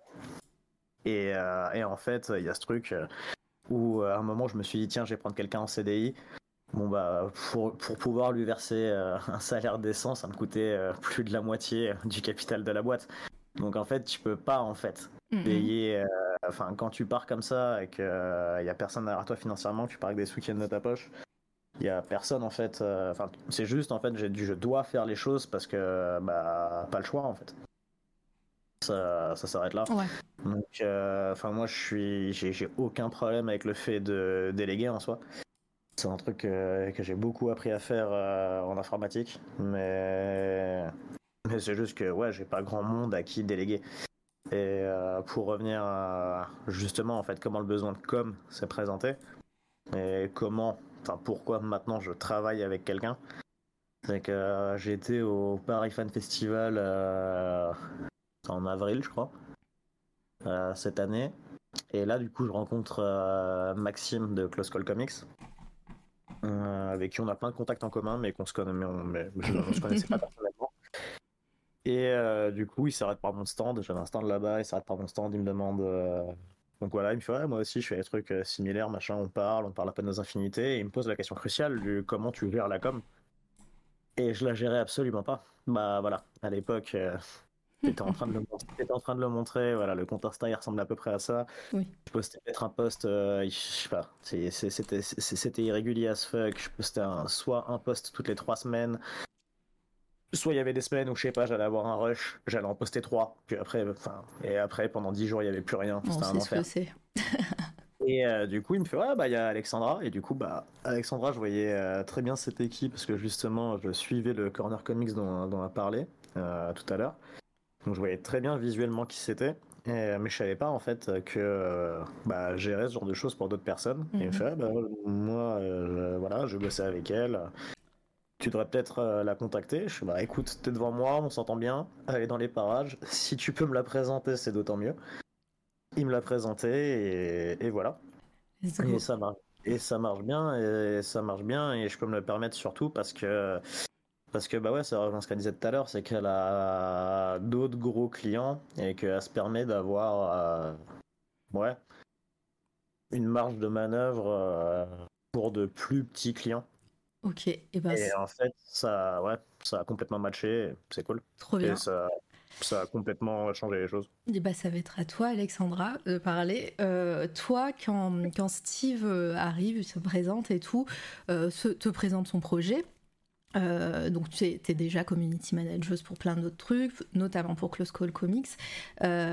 Comment, comment tu prends bah, le, défi, on va dire Comment, comment, qu'est-ce qui t'a plu déjà dans le projet Et puis, bah, quels sont un petit peu les, les objectifs et, les, et un petit peu le défi qui, qui, qui t'incombe à, ta, à ta tâche?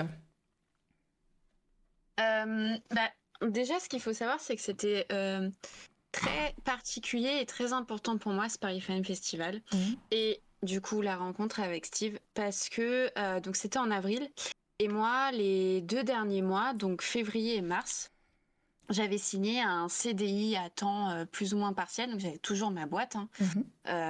avec DC Comics, avec Mommy, en rédigeant les articles pour Nagal. bref, euh, j'ai bossé avec un festival qui s'appelle le Geek Life Festival au Mans à Laval. Ça m'est un peu tombé dessus au moment, mais je, signe euh, ce CDA en temps partiel parce que c'était euh, autour de Batman. Ils avaient besoin d'une personne pour lancer la com sur le Batman Escape, donc un escape game Batman qui a ouvert d'ailleurs là, qui a ouvert en septembre à Paris. Et je me voyais pas en, fait dire non quoi. Hmm. Fou, trois salles d'escape game, un bar, euh, tout connecté euh, Batman, ils avaient des, gros projets au niveau de la com. Et, euh, je sentais qu'en dans je me suis pas bien écoutée, et ça c'est pas bien. mais j'étais pas ok avec ce CDI. Mais comme ils voulaient pas du tout de moi en freelance, ils aimaient pas ce concept-là, ça n'avait pas marché avec d'autres personnes, je crois. Bah, je l'avais signé, mais je sais pas, il y avait ce truc où je me disais, c'est pas vraiment ce qu'il te faut et tout. Euh, et euh, ça, c'est. Euh, même si voilà, je m'entends toujours bien avec l'équipe, ça ça a pas marché pour plein de raisons, certaines très personnelles, mais voilà, le fonctionnement d'entreprise, de, de, les bureaux, les horaires de bureau me convenaient pas du tout. C'était, c'était dur, vraiment, moralement, c'était dur. C'était, c'était sur place en plus, c'était même pas en télétravail Ah ouais, en fait, il y avait mes jours de freelance, je les avais négociés mmh via ce contrat un peu spécial, mais il fallait que je sois dans la boîte. Et en fait, euh, comme l'escape le, n'était pas encore ouvert, moi, il devait ouvrir en avril. Et j'ai commencé en février. Je vais vite écourter, hein, pardon, mais ça explique un peu le truc. Non, non, mais prends, le temps. finalement, et finalement, il a ouvert en septembre. Et donc, j'ai pas pu m'occuper bien de, la, de cette com-là. Ça a mis le, délai était plus bon, quoi. C'était plus du tout ouverture en avril. Du coup, je me suis occupée de la com d'autres escape games, parce qu'ils ont, c'est une grosse structure et d'autres euh, mm. espaces de loisirs et de destination. Et en fait, c'était pas du tout geek. C'était un escape game classique. Et, je, j'ai perdu confiance en moi parce que je me suis dit, je suis pas bonne en com parce que je sortais des trucs nuls, mm-hmm. parce que euh, parce que c'était loin euh, de mon cœur de cible, quoi. C'était pas c'était pas Batman, c'était pas comics, c'était pas geek et, et j'y arrivais pas. Donc je suis partie et ça c'était euh, début avril. Enfin, on a, je suis pas partie, en, on va pas se mentir, mais on n'ont pas renouvelé mon contrat, donc euh, j'étais plus ou moins virée, mais c'était, j'étais euh, en, très en accord avec ça. Enfin, c'était, voilà. Et, donc le Paris Fan Festival arrive et DC me contacte un mois avant pour que j'anime une table ronde Superman pour les son anniversaire. Euh, et, euh, et, sur la table ronde, bah voilà, on avait fait la sélection avec un autre influenceur euh, de nos invités et on, on, a eu Terry Hatcher qui est venu. Oh, donc interpréter Louis Lane, ouais, c'était ouf. Et, et, ça m'a donné Est-ce qu'elle est gentille? Parce que c'est ce qu'on veut savoir. Non, vraiment. non, elle est incroyablement gentille parce que parce qu'on a pu faire une photo avec elle et elle nous a grave parlé. Et la, la photographe, tu voyais qu'elle avait que 8 secondes par personne et qu'elle était là. Hmm, comment dire, mais c'est un peu long. Donc, euh, non, non, non, non, c'était chouette. Ça m'a donné beaucoup de force et je me suis dit, ok, bah. Euh, les expériences euh, qui marchent pas, ça arrive. Ça fait partie du parcours de freelance.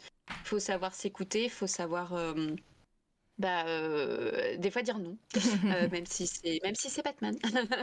et, euh, et du coup, malgré les autres clients que j'avais, bah, déjà j'avais de la dispo et, et, et j'avais une envie de bah ouais de, de reparler de, de, comics quoi. Ça m'a recentré un petit peu vraiment sur ce que je voulais et et en fait, bah Maxime, donc Maxime, je gère pas vraiment. je fais du consulting com. Euh, beaucoup et je vais l'accompagner sur les festivals euh, parce que voilà bah, lui aussi il peut pas que financièrement puis on est passé en assaut donc je suis partie de son assaut enfin bref mais, euh, mais, mais ça, ça m'anime vraiment de l'aider parce que, parce que j'adore son projet, parce que j'adore ses BD. Et quand on s'est rencontré avec Steve, bah, tout de suite j'ai eu ça. Enfin, et parce qu'il est adorable aussi, il hein, faut le dire. c'est vrai. C'est vrai, c'est vrai. Ça fait très longtemps. Non, mais oui, euh, mais très cool, très très cool. Enfin, tu vois, tout de suite, tout de suite, on se parle et, enfin, je sais Mhm. pas pour toi, Steve, mais ça, ça match quoi. Tu vois, on rigole. euh, Et puis, nos, euh, et puis nos mères viennent de la même région complètement Ouais, au Portugal, et ça, c'est assez improbable. c'est au portugais en même temps. les, les planètes qui s'alignent, ça c'est c'est toujours bien. Ouais. Ju- juste avant que tu continues, je dis juste merci, merci à Nathalie Julie qui nous arrête juste un instant. Merci beaucoup. Je vous invite à follow euh, Julie qui, euh, qui est une artiste incroyable et merci beaucoup. Et en plus, elle peut pas rester. Donc euh, voilà, je repassais voir les rediffs. Merci beaucoup encore et, et bienvenue tout le monde. Installez-vous. On est avec euh, l'équipe Happy Misfits Publishing euh, pour, euh, pour parler un petit peu de la maison d'édition, des artistes. Et, et là, on parle de com évidemment. Voilà. Oh, merci. Bah non, mais c'est merci à toi. Euh, à très vite. Voilà. Je, te redonne la parole, Alex.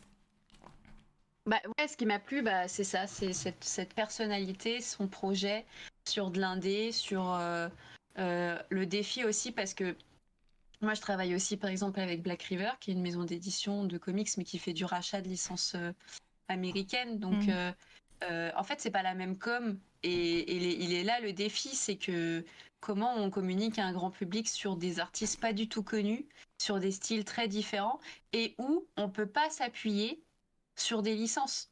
Par Ouais. exemple, Black River, euh, au début, ont édité euh, euh, tout ce qui est comics tirés de jeux vidéo, enfin adaptés de jeux vidéo, du Assassin's Creed, etc. Il y a eu du Magic aussi. Bon, bah voilà, en idée de poste, qu'est-ce que j'ai? Bah, je vais me faire une photo avec les cartes Magic et je vais essayer de récupérer la communauté Magic. Mm. Donc de là, tu vois, tout de suite, tu as des connexions qui sont un peu plus faciles. Euh, je sais pas, mais euh, on a eu le comic Enola Holmes. Euh, bon, bah, je, fais li- je lis la com avec la le film Netflix qui est sorti. Bah, euh, quand c'est de l'indé, c'est plus, c'est plus compliqué, quoi. Ouais. Euh, parce que justement, en plus, le- le- les gens ne connaissent pas vraiment l'indé, comme on parlait tout à l'heure dans le débat. Et, euh, et du coup, il faut se raccrocher à, à d'autres choses. T'as dû. Et Est-ce que tu as dû essayer d'autres choses que euh, euh, professionnellement? Enfin, je veux dire, euh, au niveau de la com, est-ce que tu as testé des choses? Est-ce que c'est un petit peu ton, euh, ton, ton laboratoire? oui. Ah bah oui, oui. Ouais. Ah oui, non mais clairement, hein, clairement. Puis après, on va pas se mentir, même avec le client, on teste. Enfin, le, le tout début de la reprise de com euh, est différent de ce qu'on fait aujourd'hui avec, euh, avec Steve. Mhm. Euh, au début, j'ai tenté de recharter un petit peu, de proposer des rendez-vous, etc. Et c'était sympa et je pense que ça a bien lancé. Mais en même temps, la communauté évoluait et au final, ce qu'on s'est dit, c'est qu'on s'est dit, euh, les posts comme ça, ça parle pas assez. On peut, on- en fait, on peut pas juste miser sur du, sur de, sur ces histoires indées parce que ça peut être de niche. Par contre, on va miser sur les personnes Euh, et on sait que les personnes, bah, ça fonctionne. On sait que l'humain marche sur les réseaux. Euh, on sait que les reels marchent et donc du coup, il faut, qu'on- faut produire des vidéos. Du coup, quel type de production on met Euh, Et c'est là, on a pensé aux, aux mini-interviews, etc., à montrer un peu plus de backstage. Et ça, et ça évolue. Moi, je suis très honnête avec ça. En fait, je propose quelque chose, je mets une stratégie digitale, mais ça évolue aussi. Puis après, j'ai appris à connaître le projet Happy Misfit, c'est-à-dire que au tout début, je pensais que la com, ça allait être ça. Mais en fait, euh, c'est des marginaux. C'est un marginal, euh, Steve. Donc, il y, a- on peut... il y avait des idées de com qui, qui au- ne marchent plus. Et je suis tout à fait en accord avec ça parce que je suis d'autant plus proche du projet. Euh, et c'est pour ça qu'on veut dévoiler un peu plus euh, toute l'équipe créative derrière. En, du coup, on fait des tournages, on travaille avec l'équipe avec qui je bosse, euh, Collectif Le Réseau, sur des, voilà, des, des belles vidéos pour les Elles mettre en sont avant. très classe. Et, et, et ouais, ça, ça a bien marché et on va continuer sur ça. Et puis on va, ça permet de donner de plus, plus de force au, euh, au poste et à l'image fixe. Non, mais c'est euh, c'est chouette. Et puis, ouais, effectivement, bah, alors moi qui suis le, le- le projet depuis euh, vraiment de le tout début, euh, on, voit, on voit justement l'évolution, on voit, on voit les posts arriver, on voit les vidéos et tout. C'est, euh, euh, vous êtes présent. Alors, effectivement, euh, peut-être que moi, avec l'algorithme euh, Insta et des réseaux, vu que on communique pas mal avec Steve et, que je, soutiens aussi le projet, euh, peut-être que tout est mis en avant sur mon, sur mon fil d'actu. Mais, effectivement, on voit l'évolution. Et toi, du coup, Steve, en plus du fait que bah, ça t'a enlevé une belle épine du pied, j'imagine, de, laisser cette part à, Alex, comment tu t'es... tu t'es tu t'es dit ok ben là il va falloir que je mette euh, je, je, me mette plus en avant, toi Steve, hein, euh, que je mette l'équipe, que je que, que, que peut-être que tu lâches du lait sur ton image, sur est-ce que ça a beaucoup évolué sur ce que tu voulais faire à la base, est-ce que c'est maintenant euh, au niveau de la com et au niveau même de, de, de ta ligne éditoriale hein? Bah, Il y a ce truc où en fait la, la com c'est pas mon taf, tu vois. Mmh. Et moi, il y, y, a ce défi que j'ai de façon inhérente et, et je, je savais que ça allait être un problème. C'est que pour pouvoir reverser ces 30 à 50% aux auteurs, euh, je dois m'abstraire du distributeur et du libraire. Parce que le problème, c'est que si en fait il n'y a que 8% qui sont reversés en moyenne aux auteurs, c'est pas parce qu'il y a des grands méchants qui s'en mettent trop dans la poche, franchement, euh, tout ce que tout ce que chaque intermédiaire prend est tout à fait légitime. C'est juste qu'en fait, il y a trop d'intermédiaires. Et euh, donc, euh, tu as le distributeur, l'imprimeur, l'éditeur, le libraire. Et ouais, à la fin du parcours, en fait, pour que tous ces gens se payent, il reste rien. Donc, la seule façon, en fait, de réussir à faire en sorte qu'il puisse rester quelque chose pour les, pour les auteurs, c'est en fait de faire sauter des intermédiaires. Il y a, je suis pas le seul à faire ça. Typiquement, tu as, une librairie à Lille qui prend, euh, qui prend l'équation par euh, l'autre bout euh, du problème. Euh, quoi, c'est crowdfunding, il me semble Alex? Ouais, ouais, c'est ça, c'est crowdfunding à Lille. Crowdfunding, bah, du coup, ce qu'ils font, c'est que bah, justement, ils abstraient, eux, ils vont abstraire l'éditeur et, et l'éditeur et le distributeur ils vont publier, enfin ils vont distribuer en fait dans leur librairie que euh, des gens qui s'auto-éditent. Ouais, ça, me parle. Je crois que une de mes invitées en, avait parlé, ou un de mes invités, je sais plus. Euh, ça, ça, se fait euh, dans le roman notamment, il me semble. C'est ça. Hein, c'est une, librairie, c'est une librairie de non, tout. Elle est vraiment, elle est vraiment axée BD. Ah ok, alors du coup il doit exister. Ouais, c'est BD comics, ouais, mais je pense que ça existe aussi en roman, ça me dit quelque chose. Ouais, ouais. Bah en fait, il y, a ce truc en fait, tu vois, c'est que tu sais, je revendique pas euh, d'avoir eu l'idée parce qu'en fait, il y a plein d'initiatives qui pop un peu partout. Maintenant, euh, moi du coup, je le prends, je le prends du point de vue, euh, bah, de mon point de vue à moi, de celui de l'éditeur. Et il y a ce truc où, voilà, tu vois, on est, on est dans un monde où autant, bah ouais, je, je, je souhaite pas un monde où il y aura plus de libraires.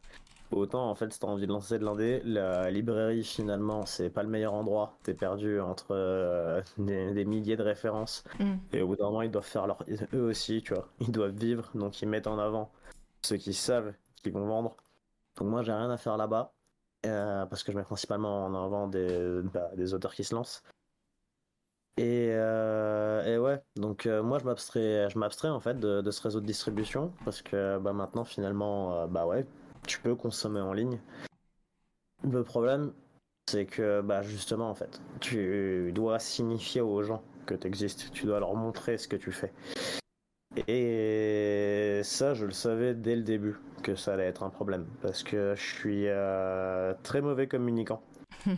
dans le sens où euh, moi j'arrive à me vendre, tu vois, c'est cool. Mais euh, au-delà de moi, ça devient compliqué, tu vois. T'es vendre des objets, genre, genre, ouais, vraiment. Faire acheter des choses, c'est un truc que j'ai jamais fait. Je suis un très mauvais commercial. Je savais que ça allait être un problème et, euh, et je misais sur le fait que bah, je réussisse à le dégoupiller, arriver à un moment. Euh, je voulais pas attendre le moment. Euh, je voulais pas attendre le moment où je trouverais cette réponse-là en fait avant de me lancer. Et euh, parce que surtout parce que j'ai deux ans de chômage et il faut que j'en profite parce que sinon à un moment je vais devoir euh, enfin, plus j'attendais plus j'allais me rapprocher en fait du moment où j'allais devoir euh, reprendre le code. Et... ouais donc j'ai essayé par moi-même. Et ça marchait pas. C'était euh, c'était un enfer entre tout ce que j'ai à gérer penser c'est du temps c'est du temps que t'as pas pour autre chose quoi ouais, mais tu vois penser des postes machin c'était mmh. galère donc donc Alexandre est arrivé euh, déjà, j'étais content que le projet lui parle et surtout euh, m'a pondu un bon gros doc avec des, des recommandations euh, qui, me paraissaient assez, qui me paraissaient assez pertinentes. Et, euh, et ouais, déjà tout l'aspect euh, tout l'aspect vidéo, euh, interview des auteurs, reels, ce genre de trucs. C'est ça venait, enfin c'est c'est elle qui l'a poussé, c'est elle qui l'a mis en avant, c'est elle qui m'a mis en contact avec euh, justement le collectif Le Réseau Mm. et euh, qui s'occupe de toute la réal et la prod de nos vidéos. Et, euh, et ouais, ça a changé énormément de choses. Enfin, il y a un vrai bond en avant, mais moi, ça m'a permis de me concentrer sur d'autres choses, de voir ce qui marchait, de voir ce qui marchait pas. Et, euh, et surtout, il y a ce truc où ouais, on expérimente à deux quelque part. Il y a ce truc où c'est le seul aspect de mon métier où je suis pas seul. Et c'est cool. Surtout que c'est un aspect ultra clé. Donc, euh, ouais. Ouais, bah d'ailleurs, euh, Et, et Oui. pour euh, juste pour rejoindre, mais en, on est obligé d'expérimenter parce que ce qui se passe au niveau du, de la communication, quand je parlais, parlais de, de mon client Black River, qui est une, une- on va dire une marque, euh, elle n'a pas du tout de l'ordé, hein, qui, qui Mhm. reprend des licences. Bah, au niveau de ta veille, tu vas. Par exemple, j'invente rien en communication, on va pas se mentir. J'adapte la communication au client, mais tu suis aussi des tendances sur les réseaux. Et donc, euh, sur ma veille, je vais voir ce que va faire Urban Comics, je vais voir ce que va faire Panini, et après, on va l'adapter euh, selon euh, ta charte graphique, selon ton format, selon ton édito. Là, ce qui est très, très important à comprendre et ce qui est challenge au niveau de l'indé, c'est que en termes de veille, on n'a pas grand-chose sur quoi se se poser et sur quoi euh, on peut se baser pour se dire bon bah d'accord c'est ça qui marche ou pas parce que finalement bah sur le principe de l'indépendant il va fonctionner en autofinancement il va se débrouiller tout seul. Donc il va pas prendre quelqu'un à la com et il va faire comme il peut. Et encore c'est super bien tu vois comment il a pu commencer euh, Steve. Je lui, Mm. je lui dis rien dessus parce que c'est très c'est très compliqué. Et, et là encore nous on teste des choses. Il y a des posts où on se dit voilà on va voir si ça marche ou si c'est pertinent. On sait que les vidéos marchent bien on sait que les backstage marchent bien. Comment on met en avant les images parce que euh, c'est souvent du noir et blanc et que la couleur marche bien sur les réseaux. Donc voilà, on, on- on se pose plein de questions et, et heureusement que ça le soulage qu'on qu'on soit deux dessus. Mais et, et c'est là aussi où, où j'aime beaucoup mon métier, c'est que c'est jamais acquis. Évidemment, je, je, je essaye de me poser comme une experte, mais je suis une experte qui en apprend tous les jours et Ouais. qui des fois, bah oui, euh, ça, ça va pas marcher. Je suis totalement ok avec ça. Si les si les clients le sont pas, bah c'est que Enfin, ils n'ont pas compris grand chose à la com parce que évidemment, bah, il y a des fois ça marche pas. Il faut aussi laisser le temps à certaines choses pour que ça s'installe. Euh, donc il toujours, moi je pose toujours des, mois de test, mais, euh, mais en effet la question de la veille dans le comics indépendant elle est vachement importante et je l'avais déjà vu avec le avec Maxime quand je l'avais un peu aidé sur ça et, c'est compliqué. Et, euh, et d'ailleurs, bah, comment, comment fonctionne votre duo par rapport à ça, sachant que euh, Steve, t'as dit que t'allais en venir, mais euh, la maison d'édition, tu la voulais déjà, enfin la maison d'édition, tes publications, tu la voulais bilingue, en anglais également. Euh, du coup, très vite, toi, toi quand t'écris, t'écris en anglais, t'écris en français. Et est-ce que bah, vous avez des... euh, quand tu disais, Alex, par exemple, toi, tu disais que tu t'avais pas grand-chose euh, sur lesquels te raccrocher par rapport euh, à l'industrie indé en France, mais est-ce qu'il y a des choses, par exemple, qui fonctionnent plus d'un point de vue anglophone Et euh, est-ce que, est que ça, hum, c'est c'est complémentaire avec, euh, avec le marché français ou au contraire, euh, ma- ma- je connais un petit peu la réponse puisqu'il s'est passé un truc aujourd'hui notamment euh, dans, dans vos réseaux sociaux, Mhm. mais, euh, mais est-ce qu'il n'y a pas hum, un décalage et qui fait que bah, ça peut court-circuiter aussi euh, votre communication? Qui veut? Alors, Bah, pff, je, te, je te laisse prendre la parole d'Alex parce qu'il faut que je descende en bas chercher mon chargeur. J'ai quasiment plus de batterie. Allez, Ok. vas-y. Voilà. très bien. Ouais, je t'en prie, vas-y, Euh, meuble. Si, si, c'est- ouais. le, le marché, euh, le marché anglo- anglophone et le marché français est très différent au niveau de la com et au niveau de la, le, fait de montrer de l'indépendant. Euh, le, le principe de base, c'est que euh, euh, Steve avait euh, du coup ce compte, un compte Instagram où euh, les posts étaient et en français et en anglais. Euh, et par contre, il y avait deux types de, Twitter. Euh, moi, quand je suis arrivée, je, lui ai dit que ça, peut-être sur le Twitter, ça servait peut-être pas à grand chose d'en avoir deux comptes. C'était un travail en plus. Moi, je, non plus, je pouvais pas tout gérer. Que moi, sur l'édito anglais, même si je, me débrouille bien en parler, bah, écrire, ça peut être autre chose. Donc, il fallait aussi que je le sollicite euh, dessus. Et qu'il avait. Alors, en fait, déjà, Twitter, c'est très compliqué pour récupérer des abonnés. Ça a été très compliqué avec ce qu'on a vécu Ah bah oui. avec euh, notre, euh, notre cher euh, Elon Musk et, et passage sous X, hein, parce que je dis Twitter, mais maintenant c'est X. Et, et donc on l'a, on a, je me suis dit bon bah écoute, on va, on va mettre en, en, français. Et comme on peut faire des threads de, de, de tweets, mm. le, voilà, le tweet numéro 2 sera en anglais. Mais euh, très vite, il y a eu le moment où, on a sponsorisé un poste. Donc, on l'a sponsorisé en deux fois. Il y a eu la, la sponsor en français, la sponsor en anglais. Et, c'est là où tu te dis qu'il y a deux communautés et que mm. finalement l'anglophone, bah, ça va être compliqué de, pour lui de suivre un poste euh, en français, même si euh, on fait une glitch bello, même si on sous-titre en anglais, ça lui est pas forcément destiné et peut-être qu'il va vouloir voir autre chose. Euh, donc moi j'avais pas fait la veille anglophone, j'avais juste fait la mm. veille euh, française, mais euh, même nous au fil du temps ça devenait pénible. en fait, tu parles à, différentes personnes. Et la, preuve, elle, est aussi sur les campagnes de financement participatif. nous, on a en France Ulule, qui a vraiment une, communication dédiée à un, public français. Et à côté, il y a Kickstarter. Et les différentes entreprises qui se, qui se basent sur Kickstarter euh, cible une communauté anglophone qui peut être aussi française, hein, il y a des Français hmm. dessus, mais Kickstarter a, un fonctionnement différent. Et donc, euh, j'ai posé vite la question de fonctionner aussi différemment et de et donc d'offrir un compte Instagram euh, anglais qui a été fait là. pour pouvoir aussi s'alléger et, et pouvoir parler différemment, c'était c'était devenu vite essentiel, ouais. Est-ce que Steve est revenu? J'ai entendu ton pas revenir. et donc oui, pour toi, Steve, déjà, euh, euh, l'envie de, créer en anglais et en français, c'était euh, une évidence pour toi. Et parce que tu voulais t'ouvrir à, un autre marché ou, ou, autre. Et, voilà, quelles ont, quelles ont été les difficultés ou peut-être aussi les passerelles hein, entre tout ça? Genre en fait si tu veux il y a, y a, deux défis en fait tu vois. Mm. Euh, la vérité, si ça tenait qu'à moi, je ferais tout en anglais full. Parce que. Euh, euh, parce que, ouais, en fait, les Américains, les Canadiens ont déjà cette habitude de consommer en ligne, en fait. Tu vois, mm. typiquement, donc il y a une newsletter sur la plateforme Substack. À travers, à travers cette newsletter, bah, il y a moi qui raconte ma vie et celle de la maison d'édition. ça, c'est gratuit. Il y a aussi un plan payant, 5 dollars par mois ou 50 dollars l'année. Et euh, si tu si tu euh, si tu t'abonnes à ce plan, tu reçois euh, deux histoires courtes par mois. Et, au bout de 24 mois, tu reçois sans frais supplémentaires un bouquin recueillant ces 24 histoires.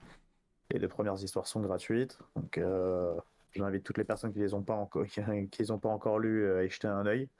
Il y a beaucoup d'images qui, qui, défilent depuis tout à l'heure qui sont tirées de ces deux histoires. Mm-hmm. Euh, mais tu vois, Substack par exemple, le fait de diffuser des histoires via Substack à travers un plan payant, c'est pas un truc que j'ai inventé, c'est un truc que énormément d'auteurs de comics font et ça marche. Hein, je compte faire du financement participatif. Euh, aux États-Unis, enfin, en France, ça marche avec Ulule. Aux États-Unis, j'en parlais tout à l'heure, ça marche beaucoup plus. Il y a ce truc où là-bas, ils ont déjà en fait leurs habitudes. La vérité, c'est que si j'étais pas, si j'étais pas français, si j'habitais pas à Paris, si j'ai, enfin, ouais, je, enfin, je me destinerais qu'à un public euh, anglais. Le fait étant que je suis français, j'habite à Paris. La plupart des artistes avec qui je bosse sont français. Donc, euh, donc ouais, on commence par le français en fait parce qu'on est là, parce que c'est là qu'on rencontre du monde, c'est, c'est là qu'on parle avec mm. du monde. mais c'est deux défis différents en fait. Aux États-Unis, il faut réussir bah, à trouver la porte d'entrée alors qu'on n'y est pas, on ne connaît pas de monde. En, mais une, si on réussit à y arriver, bah, finalement, on sera un projet indé euh, en plus à soutenir. Euh, et ils ont déjà l'habitude de le faire. Donc il y a moyen que ça prenne, il y a moyen que ça mm. prenne finalement.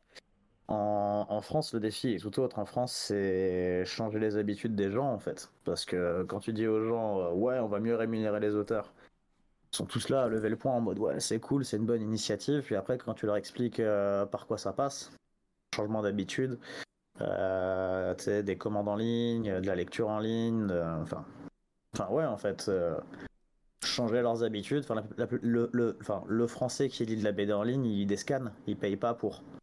Il n'a pas l'habitude de payer pour lire de la BD en ligne.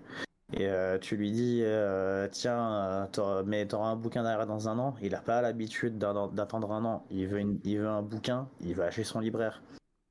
C'est des habitudes qui n'existent pas ici. Donc le, vrai défi, en fait, ici, il est là. Enfin, en fait, il est sur ça, tu vois, de d'essayer en fait changer, de changer les habitudes aux gens et de les sensibiliser au fait que il faut prendre ces habitudes si en fait si vraiment ça te tient à cœur de que les auteurs soient mieux rémunérés. Est-ce que euh, toi et vous, avec Alexandra, dans vos discussions euh, pour la communication, etc., vous aviez pensé euh, au webtoon, par exemple, vu que ça, ça marche bien en France, ça, même s'il y a beaucoup de lecteurs et lectrices de manga hein, qui, qui, sont dessus, mais il y a, y a plein d'autres opportunités. Est-ce que c'est un truc qui t'est passé par la tête ou clairement c'est non? Non, ça m'est complètement passé par la tête. Maintenant, euh, la vérité, c'est que moi, j'ai aucune expertise dessus. Il y a personne, euh, il y a personne dans le pool d'artistes avec qui je bosse qui a de l'expertise dessus. Et en fait, on a déjà euh, tous nos projets pour 2024 qui, ouais, qui sont dans le pipe, qui sont bouclés. Et la vérité, c'est que si 2024 ça marche pas, on a trois initiatives différentes. C'est la newsletter, c'est le Kickstarter. Et c'est des et c'est des objets un peu collector qu'on va commencer à sortir euh, début de l'année 2024. Qui, euh, enfin, on expérimente avec pas mal de trucs.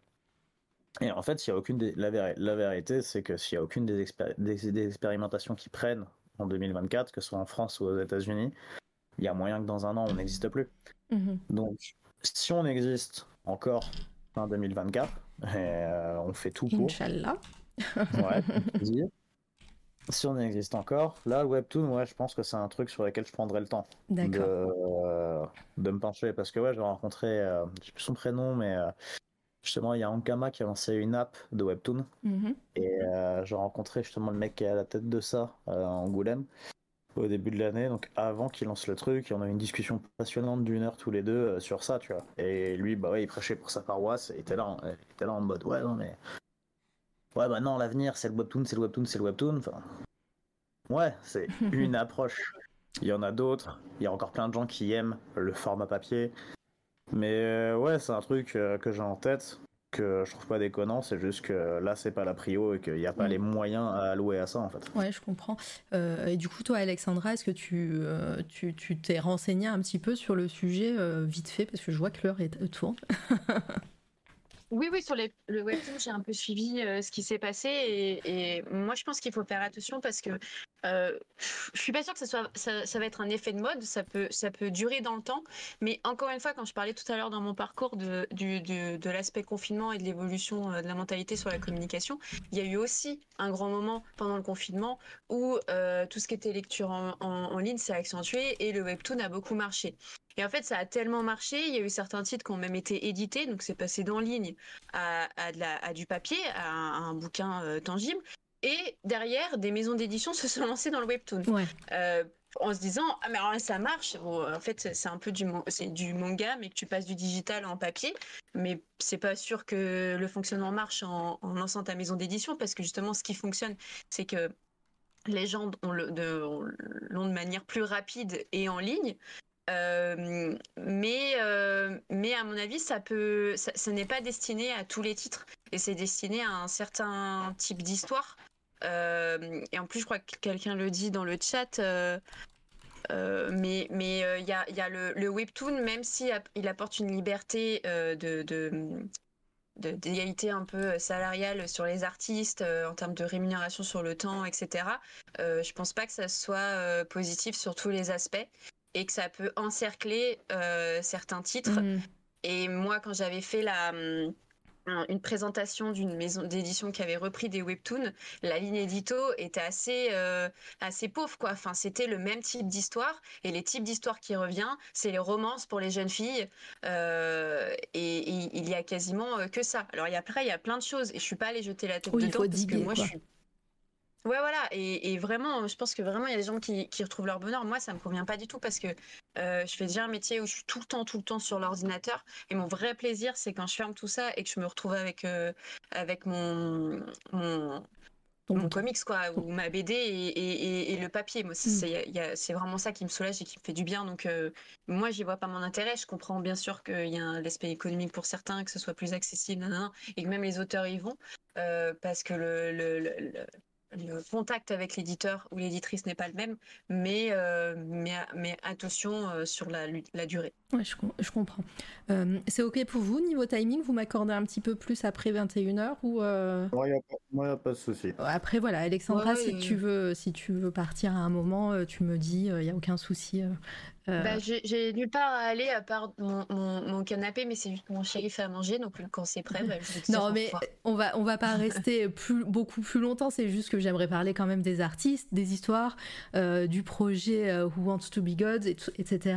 Et puis, euh, puis un petit peu l'avenir, euh, l'avenir d'Happy Misfits. Mais, mais c'est juste que ça va un petit peu déborder après 21h. Mais, euh, mais promis, ça sera, ça, voilà, je vais, je vais pas prendre trop euh, de votre temps dans tous les cas. Et, tu me dis, voilà, si tu veux t'éclipser un moment, il y a aucun problème. Du coup, bah voilà, bah Steve, je vais, te, laisser parler un petit peu du projet éditorial, des histoires, des artistes que tu as, que un petit peu euh, euh, trouvé à droite et à gauche, de, ce que tu veux faire de, de ton projet euh, euh, vraiment au niveau éditorial et des histoires. Dis-nous un petit peu des pitchs, même si on a, euh, comme je disais, en début d'année, on a reçu Mercening, qui, euh, qui était la première. Merci, merci l'anonyme pour l'abonnement offert à Steve. Euh, du Ah, coup, ah, D'ailleurs, j'ai mis une nouvelle émote, euh, une petite radio qui bounce. Donc voilà, vous pouvez l'utiliser. Et, euh, et voilà, donc euh, parle-nous un petit peu de, bah, de, de la team, euh, voilà, qu'on les mette à l'honneur, sachant qu'il y, avait, euh, y avait Ellie tout à l'heure dans le chat qui est il y a, il y a Nild qui est, qui est là également. Voilà, allez, je, je t'en prie, fais-nous un petit résumé de, du projet. Ouais, bah là à l'écran typiquement le mec avec la barbe c'est Jeff. Yes. Jeff, Et, ça euh, fait longtemps qu'il fait partie de tes euh, partners in crime, il me semble, non? Bah, Jeff c'est une des premières personnes que j'ai rencontrées justement quand je suis arrivé chez Comics Blog.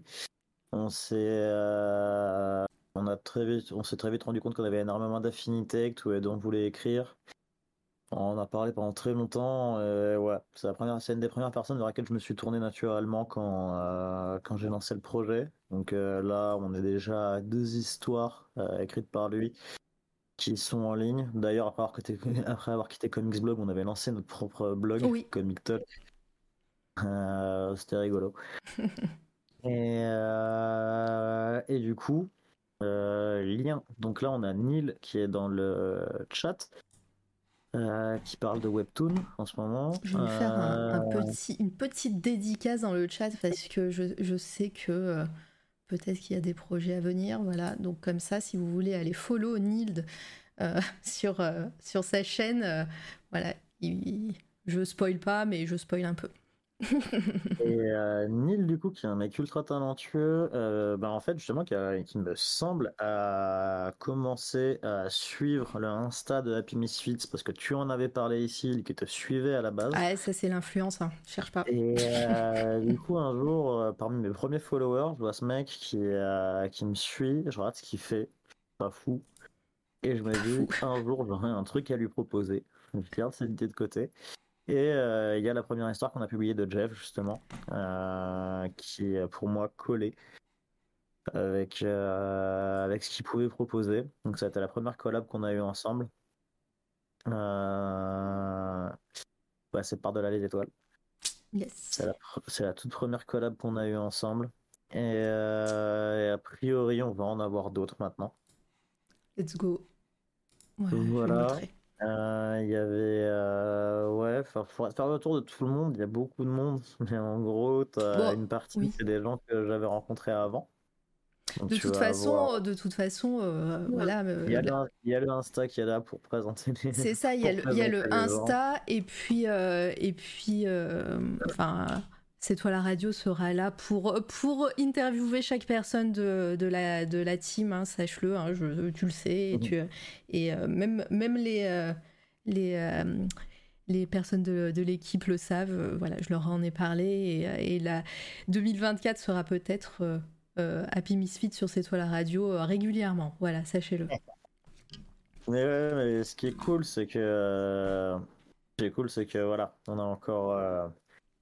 Enfin, on, a- on est en train Mm. de chercher notre lectorat, que ce soit en France, que ce soit aux États-Unis. Donc ouais, euh, aujourd'hui on a split les comptes. Avant c'était un compte bilingue, maintenant euh, Yes, le compte. Happy Publishing euh, n'est que français. Et on a Happy Misfits, Happy Misfits Publishing Global qui est euh, que anglais. Parce que euh, c'est plus facile pour tout le monde, plus facile pour nous. Euh, ça, ça nous permet aussi d'avoir un œil sur euh, comment en fait finalement les deux communautés évoluent. Mm. Et, euh, et je pense qu'on va pas communiquer de la même façon sur les deux. Ah, donc défi Et pour toi, le- Alexandra, à ce moment-là aussi? Alexandra est partie manger, je crois. Pardon. Ah non, Ouais, c'est non, bon.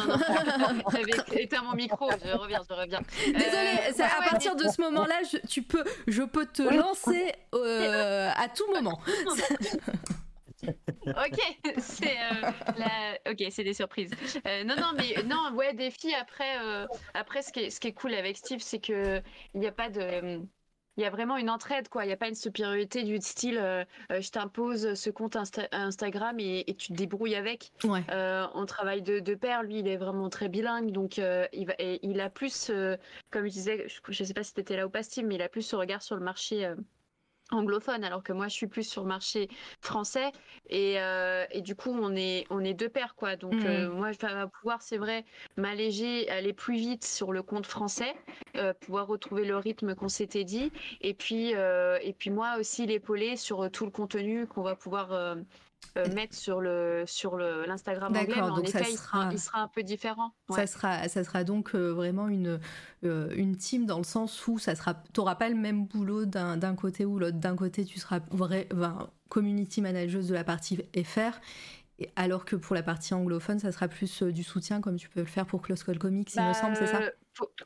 Pour, le moment, ouais. Après, ça peut, ça peut toujours évoluer parce que moi, l'idée aussi, c'est que je veux le soulager un maximum Mm. parce que je me rends même pas compte, je pense, de sa charge de travail.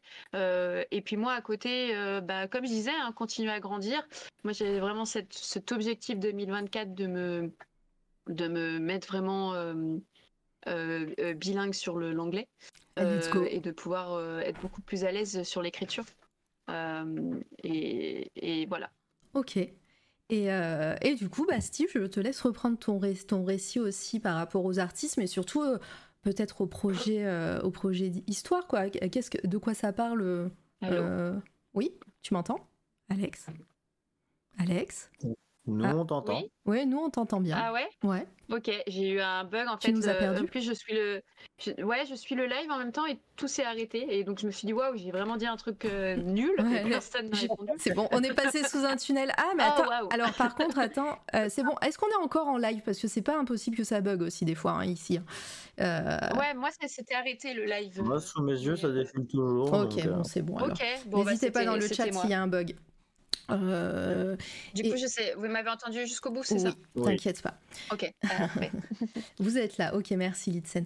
Et, euh, et oui, donc euh, je te laisse reprendre ton récit. Parle-nous un petit peu vraiment de, bah, de l'histoire. De, de- Tu disais que déjà Who Want to Be God, euh, pardon avec mon accent parce que moi je suis pas du tout très bilingue, euh, mais euh, ça faisait partie de ta vie depuis un certain temps. Est-ce que tu peux nous faire un petit pitch et aussi bah, les projets, notamment, notamment la cage là, le, que, que tu as fait avec euh, un artiste donc, qui n'est pas, qui pas français euh, ouais, je vais commencer d'abord par euh, ce qui se passe sur la newsletter. Yes. Bon, Euh, c'était chez toi, fais ta life. Donc ouais, donc en fait, donc, donc encore une fois, donc la newsletter, donc elle se plan payant. Pendant un an, tous ceux qui qui s'y abonnent reçoivent deux histoires par mois, une histoire en BD, une histoire en prose qui est accompagnée d'illustrations. L'idée, c'est que en gros, on va avoir des cycles, euh, enfin des cycles. Si encore une fois, on passe 2024. Oui. Euh, mais en tout cas, là, on en a déjà un. Euh, les 24 histoires qui vont sortir sont des histoires toutes indépendantes les unes des autres, mais qui répondent à un thème qui est The Ghost Within Us, donc les fantômes en nous. Et du coup, ça peut parler de façon. euh, ça peut paraître fantôme, de façon très littérale, ou euh, ça peut parler de n'importe quoi qui peut euh, hanter. Euh, donc, euh, le trauma, les mauvais souvenirs, les regrets. Et donc, il y a une il y a... Le but, c'est de vraiment mettre en avant une diversité euh, de tons, d'histoires, euh, d'images. On propose des choses très variées, très différentes. Les deux premières, euh, euh, qui sont à l'écran en ce moment, Ascendance Demon et La Cage, Mm. sont euh, totalement gratuites et le resteront pour que les gens euh, aient une idée euh, de ce qu'on propose. Euh, comme je le disais tout à l'heure, euh, l'abonnement euh, permet à la fin de recevoir un recueil physique euh, recueillant ces 24 histoires. Et euh, tati tatou, voilà. Donc euh, c'est un, laboratoire qui permet de mettre en avant euh, des auteurs qui pour le moment euh, ont pas encore sorti grand chose et euh, ont un talent qui est assez fou. Ça, permet, ça me permet à moi aussi euh, d'expérimenter énormément. Euh, je vais écrire dedans. Mhm. Donc voilà, donc on a ce, ce premier projet et vraiment j'invite toutes les personnes qui nous écoutent, si c'est pas encore fait, à aller jeter un œil aux deux premières histoires, justement celle, qui- celle que vous avez sous les yeux. C'est Mhm. La Cage, donc c'est notre première histoire full internationale. Elle a été scénarisée par euh, un, un Américain d'origine mexicaine qui vit en Floride. Elle a été dessinée par York, de, York DeVos, qui est un, qui est un artiste ultra talentueux, qui vient des Pays-Bas et qui collabore euh, très régulièrement avec euh, la nouvelle mouture de Metal Hurlant. Ouais, on a son compte là. Et oui, Euh, c'est du à- direct. j'ai réussi à le convaincre euh, de bosser pour nous, euh, ce, qui est, ce qui est assez ouf. Il a accepté et surtout on a d'autres collabs euh, qui vont arriver. Euh, j'ai l'original de ce que tu es en train de montrer Allez. chez moi. j'ai la planche originale. Et ouais, donc voilà, c'est c'est là en ce moment qu'on trouve le plus gros de ce qu'on fait. Et Ouais. euh, encore moi, je vous invite on- vraiment aussi à lire euh, les deux histoires. hein. C'est euh, c'est assez cool. Et, euh, et puis, ben, on se rend bien compte de bah, ce, que, ce que toi, tu proposes, enfin, vous proposez dans, ce- dans la maison d'édition, ce, que, ce qui pourra être. la pâte euh, Happy Misfits et puis bah, c'est gratuit donc c'est moins cher que pas cher hein. donc euh, voilà profitez-en et, et abonnez-vous aussi à la newsletter ça c'est mon taf euh, Steve Donc ça c'est ça c'est le gros projet qu'on met en avant en ce moment et c'est euh, et c'est le gros de ce que vous pouvez trouver de nous. Euh, maintenant, euh, arrivé autour de avril-mai, euh, il va y avoir justement notre première vraie campagne participative qui va se passer sur euh, sur Kickstarter. Euh, du coup, l'idée c'est que ouais, je vais enfin sortir cette histoire qui me trotte dans la tête depuis 15 ans qui s'appelle Who Wants to Be God qui du coup se présentera sous la forme d'un coffret dans lequel il y aura 11 bandes dessinées, chacune étant dessinée par euh, un artiste différent, dont Elie, Vig- dont Elie Vigneron, euh, qui était présent dans le chat tout à l'heure. on a vu on l'a vu aussi euh, Euh, en vidéo ouais. Le, le pitch, euh, le pitch global, c'est Dieu existe, mais finalement, il s'avère que c'est un boulot d'être Dieu. Euh, notre Dieu à nous, c'est pas lui qui a créé notre univers. Celui qui a créé notre univers, euh, il l'a créé, puis il a été viré par ses supérieurs parce qu'il avait fait une dinguerie à un moment. Donc notre Dieu actuel, c'est un mec qui a récupéré son taf et qui est pas super passionné par son taf. Et euh, c'est aussi pour ça que dans cet univers, il y a de la vie que sur Terre, c'est que bah, le mec avait eu le temps de avait eu le temps juste de bosser un peu sur la Terre, puis s'est fait virer, l'autre est arrivé, a laissé un peu le à récupérer le truc, à pas chercher à le développer plus. On dirait coup, toi ce- avec le développement web dis donc c'est marrant parce que c'est une idée, c'est une idée qui m'est venue avant que, je, que, je, que je sois dé- que je devienne développeur, mais à laquelle je me suis d'autant plus identifié par la suite. Et, et du coup, euh, c'est aussi un individu qui se vexe assez rapidement et au bout d'un moment, il commence à en avoir marre en fait d'entendre les êtres humains, euh, le, ouais, ouais, le critiquer en mode ah si Dieu Mhm. existait vraiment, il n'y aurait pas le Covid, il n'y aurait pas la famine, il n'y aurait pas la guerre. Et un jour, juste, il craque, il kidnappe les cinq dernières personnes sur Terre qui viennent de le critiquer. Cinq personnes qui viennent d'horizons euh, totalement différents. Il les enferme dans une salle, il leur confie des répliques de notre univers, dont ils deviennent de fait les dieux. Et lui, à la base, son... il n'a pas forcément de but. Euh, lui, il dit juste, je vais, laisser... je vais les laisser essayer de faire leur truc. Ils vont se rendre compte que c'est pas si facile que ça. Une fois qu'ils auront compris, je les renverrai chez eux et euh, voilà, j'aurai mon petit kiff de la journée. Sauf que ça va très vite dégénérer. Parmi les participants, il y a le personnage principal, euh, Ophelia, qui est une prof de PS euh, anglaise euh, un peu nerveuse. Elle est où? Elle est, Et- elle est là. C'est elle là. Yes. Ouais, c'est elle, ouais. Qui est une prof de PS euh, anglaise un peu nerveuse, qui euh, prend ça comme une compétition et qui en fait euh, transforme en fait l'expérimentation en battle royale entre les cinq univers, parce qu'il y a cinq participants. Et Dieu intervient très vite pour leur dire, Eh, vous savez quoi, j'ai pas du tout, j'avais pas du tout anticipé ce qui allait se passer.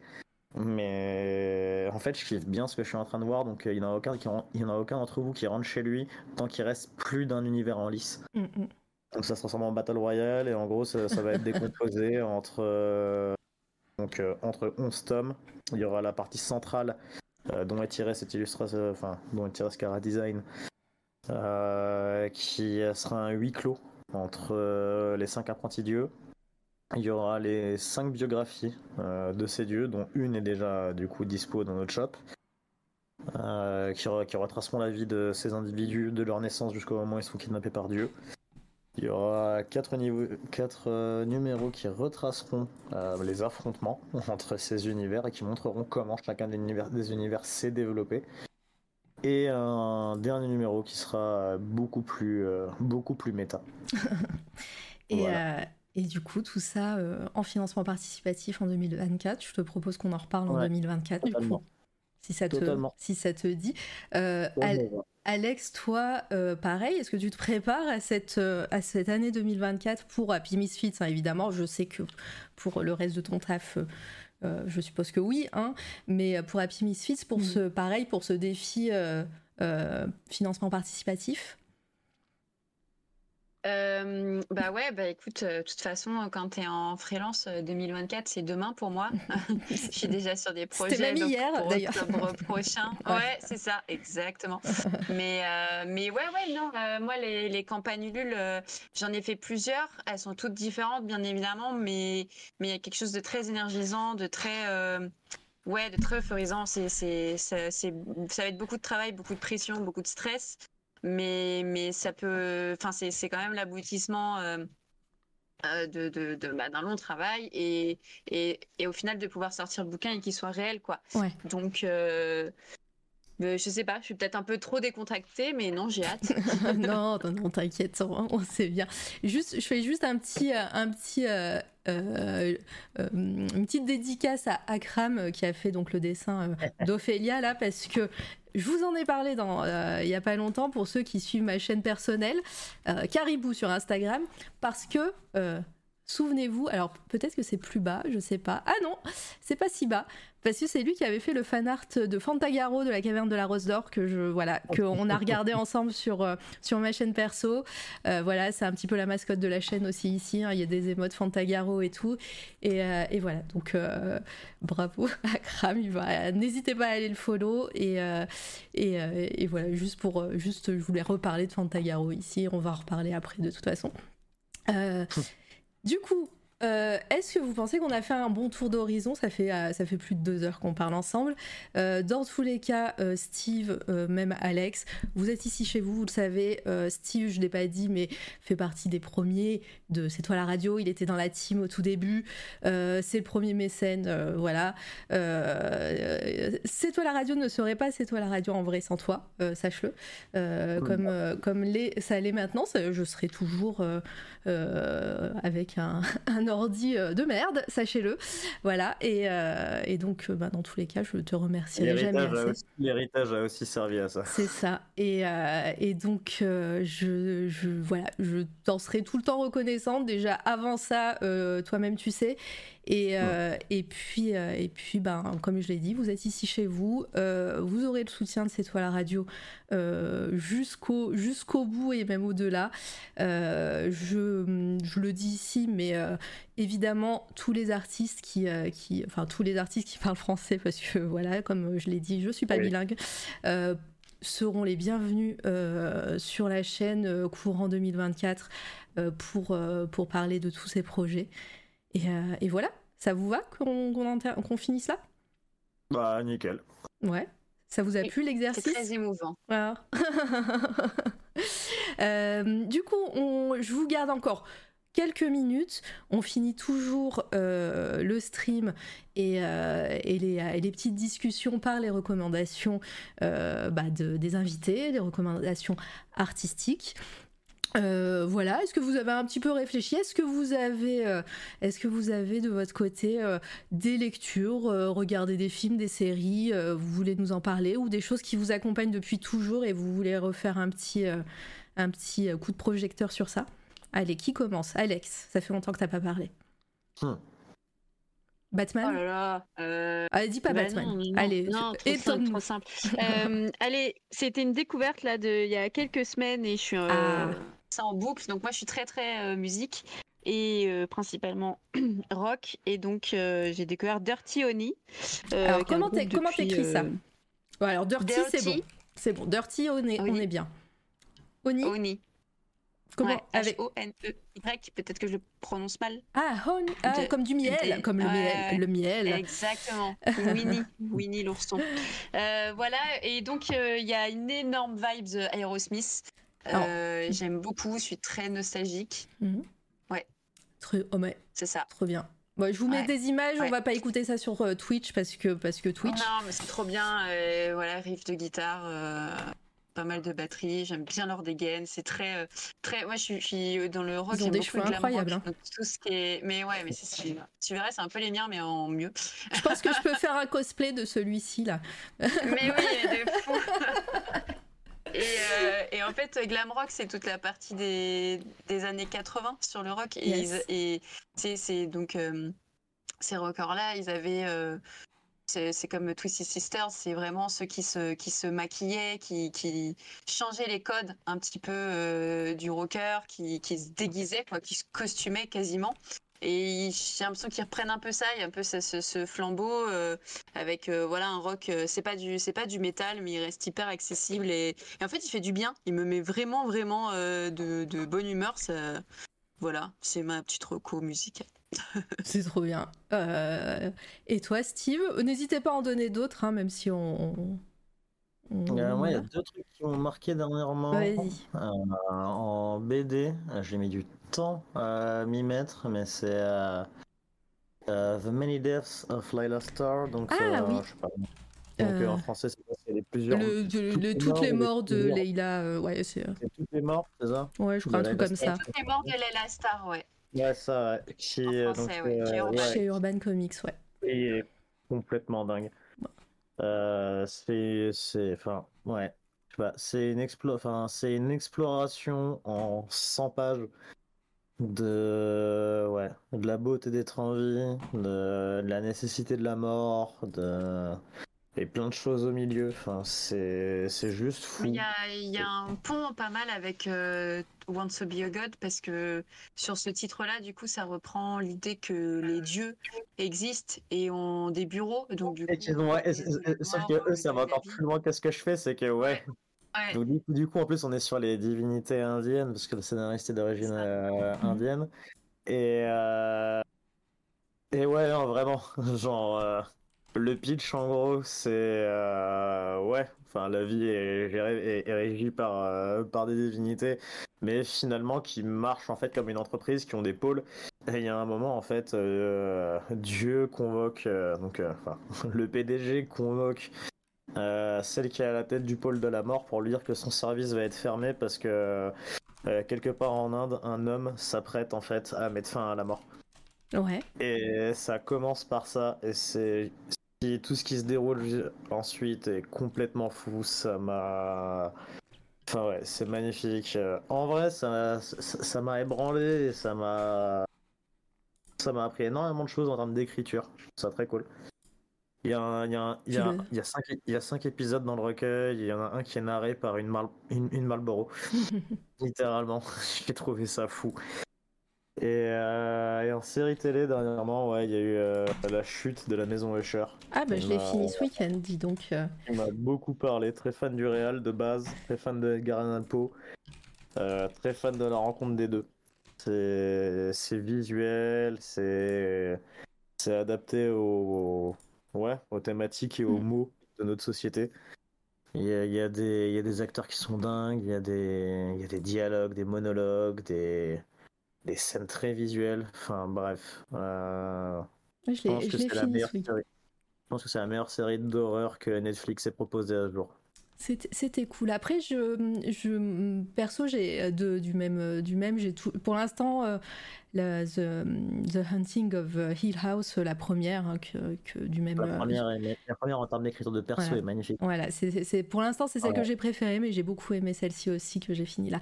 Et merci Jus de Jade pour ton raid. Allez follow Jus de Jade, qui est aussi une artiste et qui est très cool et qui, euh, et, et, qui est là. Merci beaucoup. Installez-vous. On est sur la fin du live. Hein. On, on, parle de nos recos et, euh, et, et, voilà. Donc euh, je je vous invite à, vous installer, mais on va aller voir quelqu'un d'autre d'ici peu.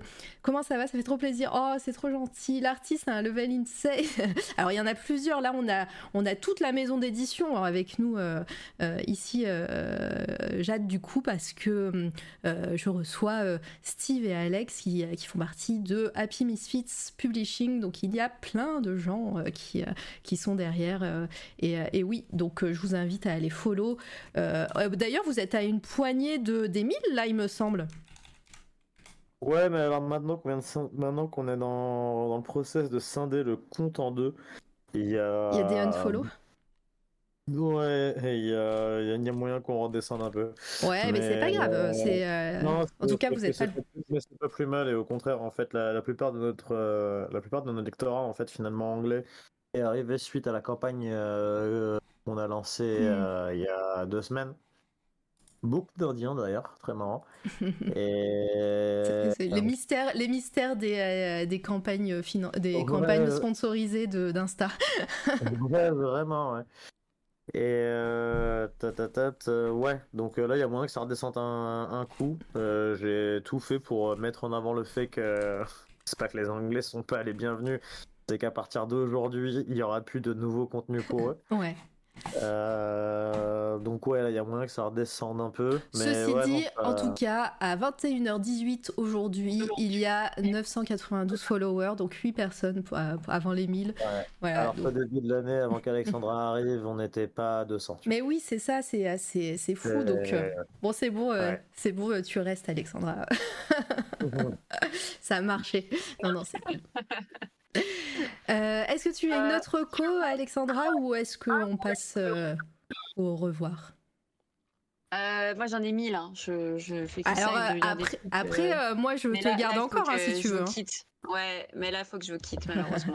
Donc je, vais, je on, rejoigne, on va dire au revoir juste, euh, juste un instant. Je vous garde mais deux oui. minutes de plus pour dire au revoir au chat. Merci infiniment Steve et Alexandra d'être venus ici. Euh, et euh, c'était trop cool de vous avoir. Et euh, je le répète, vous êtes ici chez vous maintenant. oui. Sur ce, merci beaucoup également au chat. Coucou les personnes qui arrivent. C'est la fin. Coucou Golden Ice Cream. Coucou Rodent. on va aller faire un raid. Euh, hop, il me semble que le technicien était censé euh, lancer, mais euh, les soucis de, connexion font que c'est pas peut-être pas. Donc on va aller voir Vazek euh, qui, qui, est en train de faire du, du réac et qui, qui fête ses 400 follow. Donc je vous invite à, à, follow également, à dire bonjour dans le chat. Et puis, et puis voilà. Nous, sur cette toile à radio, on revient la semaine prochaine avec un auteur de roman, cette fois-ci de science-fiction. C'est Sol Pandelakis qui a sorti son dernier ouvrage euh, tout début novembre et, euh, et c'est trop cool. Voilà, je, suis en train de le lire, c'est trop bien. Euh, et puis la surprise, c'est que lundi, il y aura le marathon La Caverne de la Rose d'Or. On finit pas l'année sans avoir fait le marathon La Caverne de la Rose d'Or sur ma chaîne perso. Euh, je vais faire un visuel. Ah mais non, mais c'est 12 heures de mais live. Hein. C'est là, que tu sens que toi et moi, on est vraiment de la même ouais, génération. Oui. mais oui, c'est trop ça. Et je sais pas si tu les as revus récemment. Absolument pas. Voilà. Et ben, et ben c'est, c'est toujours cool. Voilà. Il y a plein de trucs cringe, hein, mais euh, c'est très très cool puisque bah il n'y a pas de, comme je dis, comme on l'a dit, il n'y a pas de, de 3D, tu vois, des trucs comme ça. Du coup, tout- tous les effets spéciaux sont des maquillages et, et de l'animatronics. Et en fait, ça marche toujours bien, même, euh, même 20 ans après. Donc, euh, c'est trop cool. Donc, marathon euh, sur ma chaîne perso Mara Vega, vous pouvez voir euh, toute la journée, lundi 18. Et euh, on enchaîne avec Volta. Donc, euh, Volta, Volta qui est incroyable artiste, hein, euh, qui était là dans le chat tout à l'heure. On enchaîne avec un quiz. Et que je compte, dé- et que je compte démarcher un de ces jours aussi. Mais oui, voilà, c'est bien. Va- Vas-y. De toute façon, voilà, je, je lui dirai. T'inquiète, il, il saura. En tout cas, merci beaucoup. Je lance le raid et euh, je vous dis à très bientôt. Vous aurez évidemment ce, euh, ce live et euh, en rediffusion sur toutes vos plateformes de podcast, euh, sur, euh, sur euh, Spotify, iTunes et tout ça.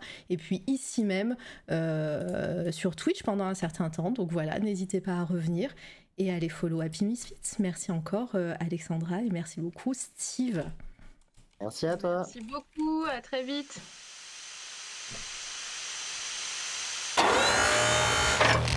C'est toi, la radio.